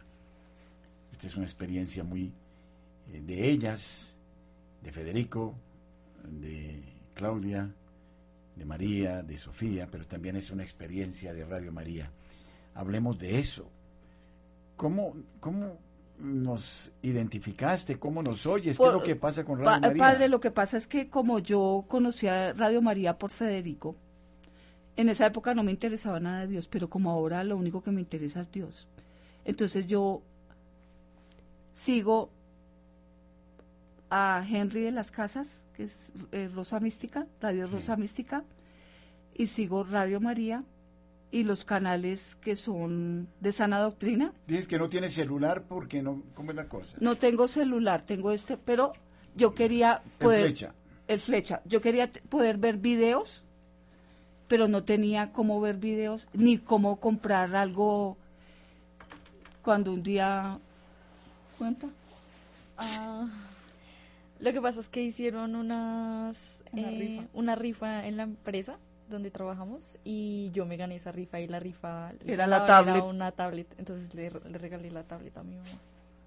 O sea, Dios es y entonces a través de esa tablet todos los días yo empecé a, a buscar radio porque eh, Radio María.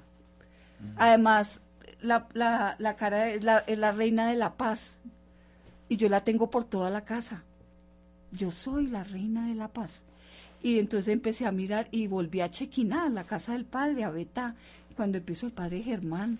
y a, y a seguir los programas y los que está haciendo con la doctora Diana Rojas y los programas y ver la Fundación Creo y Penitencia por Amor y todo lo, lo maravilloso que enseña este canal, lo que enseña esta emisora con la doctrina sana de la Iglesia Católica, con un sacerdote tan maravilloso como es usted, Padre. Sí lo es. Lo Después es. de que te eché aquí de la casa. No importa porque tenía razón. Entonces empecé a seguirlo, como sigo muchos canales, Mundo Católico, Arturo Periodista, César para Jesucristo, eh, bueno, son miles. Los Heraldos de la Fe. Me encanta.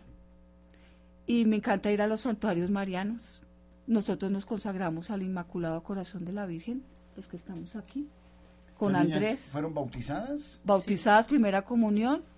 Nos ¿Cómo falta fue? la confirmación. ¿Cómo fue esa historia?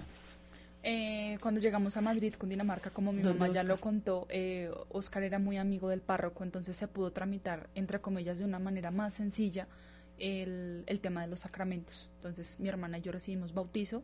En su momento yo por la edad pues ya estaba en condiciones de grandes. recibir la Confirmación, la confirmación. Y pues en el caso de mi mamá y mi hermana sí falta aún la confirmación. Ya. Esperamos nos puede ayudar con eso, padre. Sí. Padre, lo que pasa es que eh, eh, desafortunadamente ahora hay mucha cosa muy light y no me gusta. Entonces, eh, eh, voy a darles tres clases, no tienen que traer Biblia, ni se tienen que aprender ningún versículo, ni tienen que traer cuaderno. Sacramento Express. No. Entonces le dije a la niña, me rehuso. Quiero lo que corresponde, como corresponde, estudiar, aprender, traer cuadernos, la Sagrada Biblia, estudiar y que me hagan un examen porque tengo que confirmarme, porque soy católica, porque creo en esta religión, porque amo a la Virgen, porque amo a Jesús, el Espíritu Santo, el gran olvidado, que nos hemos olvidado del Espíritu Santo, y porque estoy donde estoy.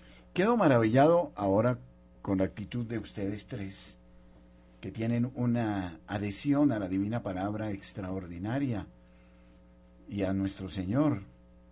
Eh, estas chicas, a ver, el mundo es el mundo, estamos en un mundo muy difícil.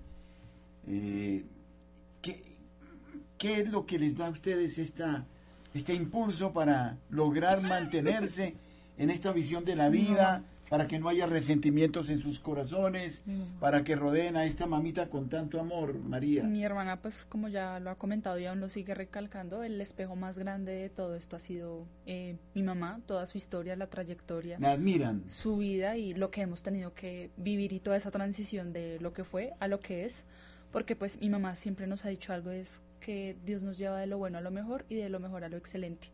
Y bajo esa premisa nos levantamos cada mañana sonriendo felices porque estamos vivas y podemos ver el sol, podemos ver el cielo cuando podrían ser otras cosas. Podríamos estar enfermas, podríamos estar ciegas, porque pues obviamente mi mamá no se cuidó de ningún embarazo, consumió durante todos los embarazos. Eh, cuando nacimos obviamente no tuvo ningún cuidado ni prenatal ni eh, posparto, Ni vacunas. mm, ninguna vacuna. Eh, En la calle pues yo cuidando a mi hermana y realmente que estemos respirando considero que es el mejor testimonio de que Dios Maduraste existe. eh, prematuramente, Sí, defendiéndola a ella. ¿Tuviste que defenderla varias veces? cuidando a mi hermana, sí, sí, señor. De esos peligros que había por la calle, todo eso. Gracias a Dios, pues nunca pasaron así como cosas muy extrañas. Yo creo que fue el escudo de Dios y mamita María cuidándonos y protegiéndonos ante todos los males y peligros a los que estábamos expuestos y que mi mamá, pues por cosas de la vida no, no estuvo por ahí presente. Pero pues aquí estamos y eso es lo importante. Yo creo que lo pasado ya pasó, aprender de lo que uno debe aprender y seguir adelante a lo que realmente importa, que es eh, encontrar nuestra felicidad en Cristo. Cristo. Bueno, y Yo creo que Dios ha puesto en mi corazón hacia mi mamá no rencor, sino admiración. Yo admiro muchísimo a mi mamá. Yo pienso que Dios me dio una mamá maravillosa. Ella tiene toda mi admiración porque con todo lo que a ella le pasó, eh, mi mamá sembró en ella. La personalidad de mi mamá es maravillosa. Mi mamá es una persona muy tenaz, muy decidida, muy arraigada. pero de buen humor. Excelente, sí. Entonces, eh, eso permitió, ¿quién es mi mamá? Esa persona que nadie quiso, esa persona rechazada. es tan escogida por Dios y todo lo que la gente señala es tan maravilloso en ella, todo lo que la gente dice que es negativo realmente es positivo, porque ha llevado a mi mamá a donde está ahora, obviamente a través de Dios. Dios sembró eso en ella, Dios sembró esa tenacidad, esa decisión. Y eso es lo que hace también que mi mamá siempre en nosotras el amor hacia Dios, porque lo que hace que yo, yo siempre he creído en Dios, nunca, nunca he sido atea, pero lo que ha sembrado a mí amor hacia Dios, querer aprender, querer tener como ese, de donde viene lo que decía mi mamá, el mundo católico, mi advocación favorita de la Virgen es la Virgen de Guadalupe, conocer la, la, la historia de la Virgen de Guadalupe, todo ha sido a través de mi mamá, entonces mamá ha sido esa esa sembradora en, nos, en nosotras, en nuestros corazones, del amor hacia Dios y hacia la Virgen. ¿Cómo conciben ustedes la vida? Hoy a los muchachos se les dice que pueden hacer lo que les venga en gana, eh, la ideología de género, eh, el amor libre, todas estas cosas. ¿Qué, opinan de eso, María? Eh, creo que mi hermana y yo eh, tenemos una postura que obviamente uno debe respetar, no debe juzgar, porque si Dios no lo hace, pues yo no soy quien para juzgar a otra persona por las decisiones que pueda tomar a raíz de alguna de sus vivencias. Eh, sin embargo, pues obviamente no estamos de acuerdo porque eh, a, raíz de todo lo que hemos aprendido, sabemos que Dios hizo hombre y mujer de cierta forma, con ciertos parámetros, y la idea es invitar a todos los jóvenes a que sigan soñando, sigan creyendo, pero que busquen esa felicidad a través de Dios, que es quien realmente llena todo, y no a través de cosas banales y efímeras que realmente lo que hacen es abrir un hueco más grande. Es como una caries que realmente está corrompiendo a la sociedad y este libertinaje es lo que va a acabar realmente con el mundo. Sí. Va, yo creo, yo creo que sí, yo creo que la ideología de género y todo lo que se ha dado eh, en, en estos momentos en la sociedad es Satanás sabiendo que le queda poco tiempo, como dice mi mamá. Él sabe que le queda poco tiempo y, debe corromper a la sociedad hasta lo más profundo. Sobre todo a las familias que realmente son la base de la iglesia. Entonces, ¿cómo destruyó a la familia? Eliminando a la mamá o eliminando al papá. Y ahí empieza a generar un cráter, porque lo que cuenta mi mamá, todo se dio a raíz de los padres nosotros somos quienes somos a raíz de los padres que hemos tenido y cómo ellos han reflejado sus vivencias en nosotros. Entonces, si yo acabo con una familia, estoy acabando con el futuro. Desde el vientre, desde el vientre destruyen todo. Por ejemplo, mi mamá me contaba hace poco, eh, el ángel, el ángel que Dios envía para ese, ese bebé y que la mamá decide. Y alguna vez leía en la Biblia que no es solamente uno está matando a un hijo, uno está matando a un nieto, uno está matando una generación. Uno está matando una generación. Dios ya mandó un alma, ya hay un espíritu ahí. Y yo di vida y, y usted acabó con la vida que yo di, con que... Derecho. Derecho, sí, soy yo ahí actuando. Entonces, la invitación es a eso, a que... Extraordinario. Siempre, siempre la vida. Sí, sí a la vida. Pero, a ver, Claudia, tú te sientes, eh, tú edificas tu vida porque ya eres fuerte, eres capaz de mantenerte. No, ¿Cuál es el método para mantenerte? Dice el débil, fuerte soy. En mi debilidad se gloria a Dios. Todos los días le digo, Señor, soy débil. Una santidad desde la debilidad. Sí, y si no, si no me agarro de ti, voy a perecer. Porque yo no tenía que cambiar ciertas cosas como muchas personas, sino tenía que volver a nacer ser nueva en Dios y no ha sido fácil. Y ellas han tenido que lidiar con muchas cosas de una mamá autoritaria, controladora, mm, tremenda, porque eso he sido. Pero también todos los días les digo, el día que se quieran equivocar, acuérdense de mí, porque no queda nada con la droga, con el licor, con el libertinaje.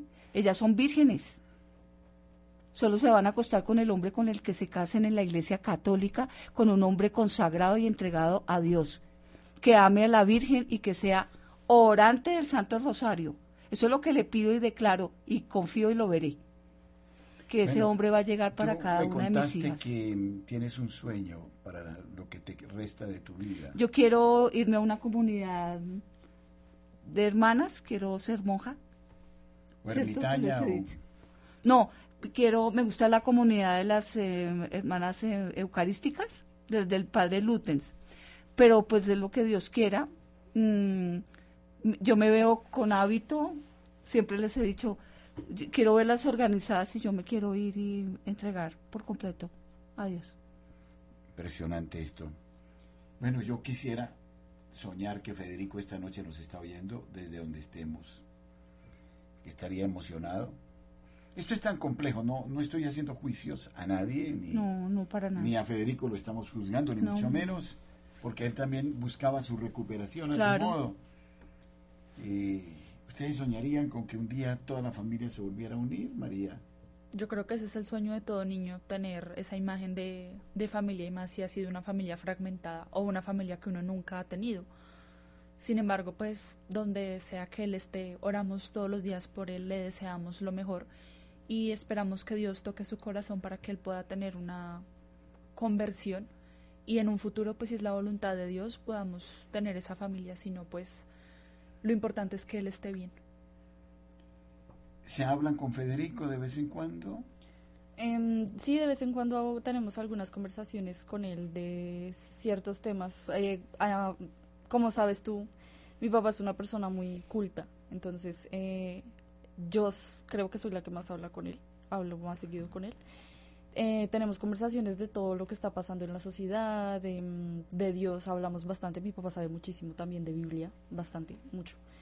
Em, entonces eh, podemos discutir sobre la Biblia, qué entendiste de, de esto, qué entendiste de aquello, de política, de sociedad, de cons- em, teorías conspirativas, de cualquier tema se puede discutir con mi papá y es bastante interesante. Y sí, lo que dice mi hermana, le deseamos lo mejor, esté cerca o lejos, la idea pues sí sería interesante. En mi caso yo no, re- no tengo ningún recuerdo de, de mi papá, no, no, no lo recuerdo, no recuerdo haber cogido Ah. su mano, no, no, lo, no recuerdo su cara pues eh, enfrente. Sí me gustaría en algún momento como poderlo tener. Bueno, vamos a pedirle al Señor en esta noche que nos conceda ese regalo y vamos a tratar, yo quiero hablar con Federico en algún momento, porque creo que él tiene que salir de su temor, de su miedo y darse cuenta que tiene una familia maravillosa y que con esta familia podría rehacer un vínculo que eh, en Dios, por supuesto, que mm, sería de enorme bendición y yo siento en mi corazón que ustedes van a tener que dar mucho testimonio ante muchas personas que va a ser fuente de conversión de tanta gente. Esta historia era la que queríamos contarles hoy. Se nos quedan muchas cosas en el tintero.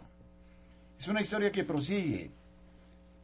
Me ha dicho Claudia que ama a Radio María.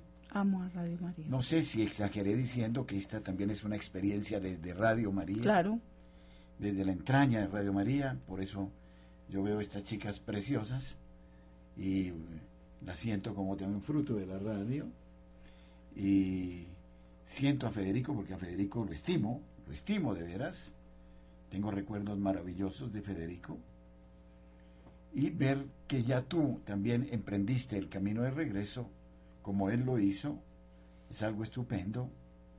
Y entonces vamos a pedirle a la madre la gracia del reencuentro con un padre que es muy buen muchacho.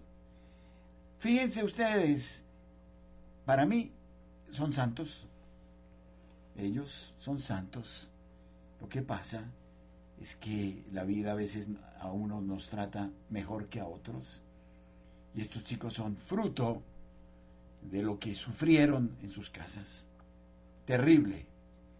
Y entonces, ¿qué derecho tenemos nosotros a acusar, a juzgar o a condenar? Al contrario, también entro en el círculo de la admiración hacia Claudia y hacia Federico y hacia, por supuesto, Sofía y María, porque han logrado este criterio de vida.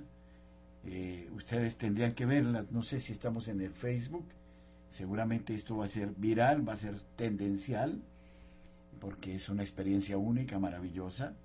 Ustedes deben saber que cuentan con esta casa de Radio María siempre Gracias. y que ojalá vengan con frecuencia para seguir dando un testimonio que va a ayudar a mucha gente.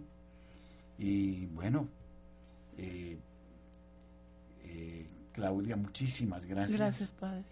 por eh, ya habernos llamado, por abrirnos las puertas de, de tu casa. Me sentí muy bien ese día. Hay una presencia enorme de Dios allá en tu casa. Eh, Claudia dice que es su única compañía, eh, que a veces se sienta en la escalera sola, sola, sola, porque aún las amistades son muy pocas y lo mira a Jesús, Jesús te mira Y él me mira. y ahí dialogan horas, Horas. interminables. ¿No es cierto? Sí. Bueno, aquí hay unos amigos eh, para siempre Gracias.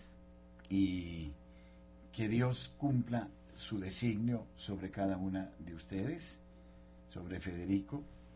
Pedimos también por tus hijos, hermanitos. Ustedes piden por los hermanitos. Sí, claro, oramos por cada una de sus vidas, de sus familias, esperando que eh, estén bien y en algún momento encuentren esa paz interna que tanto necesitan. Exacto, bueno. Un gran abrazo, muchísimas gracias. eh, Claudia, muchas gracias. Sofía, María, Dios me las bendiga y proteja siempre. Amén. y Amén. que ustedes, queridos oyentes, que han recibido este testimonio, también oren por esta familia para que se mantenga en esta línea de pensamiento y de vida espiritual. Gracias a William Becerra por habernos acompañado hasta este momento y a ustedes oyentes que nos han seguido en Colombia y en el exterior. Quedamos en María Santísima, abierto siempre a nuevas aventuras. Muchas cosas han pasado con la radio. Este es uno de los frutos más maravillosos.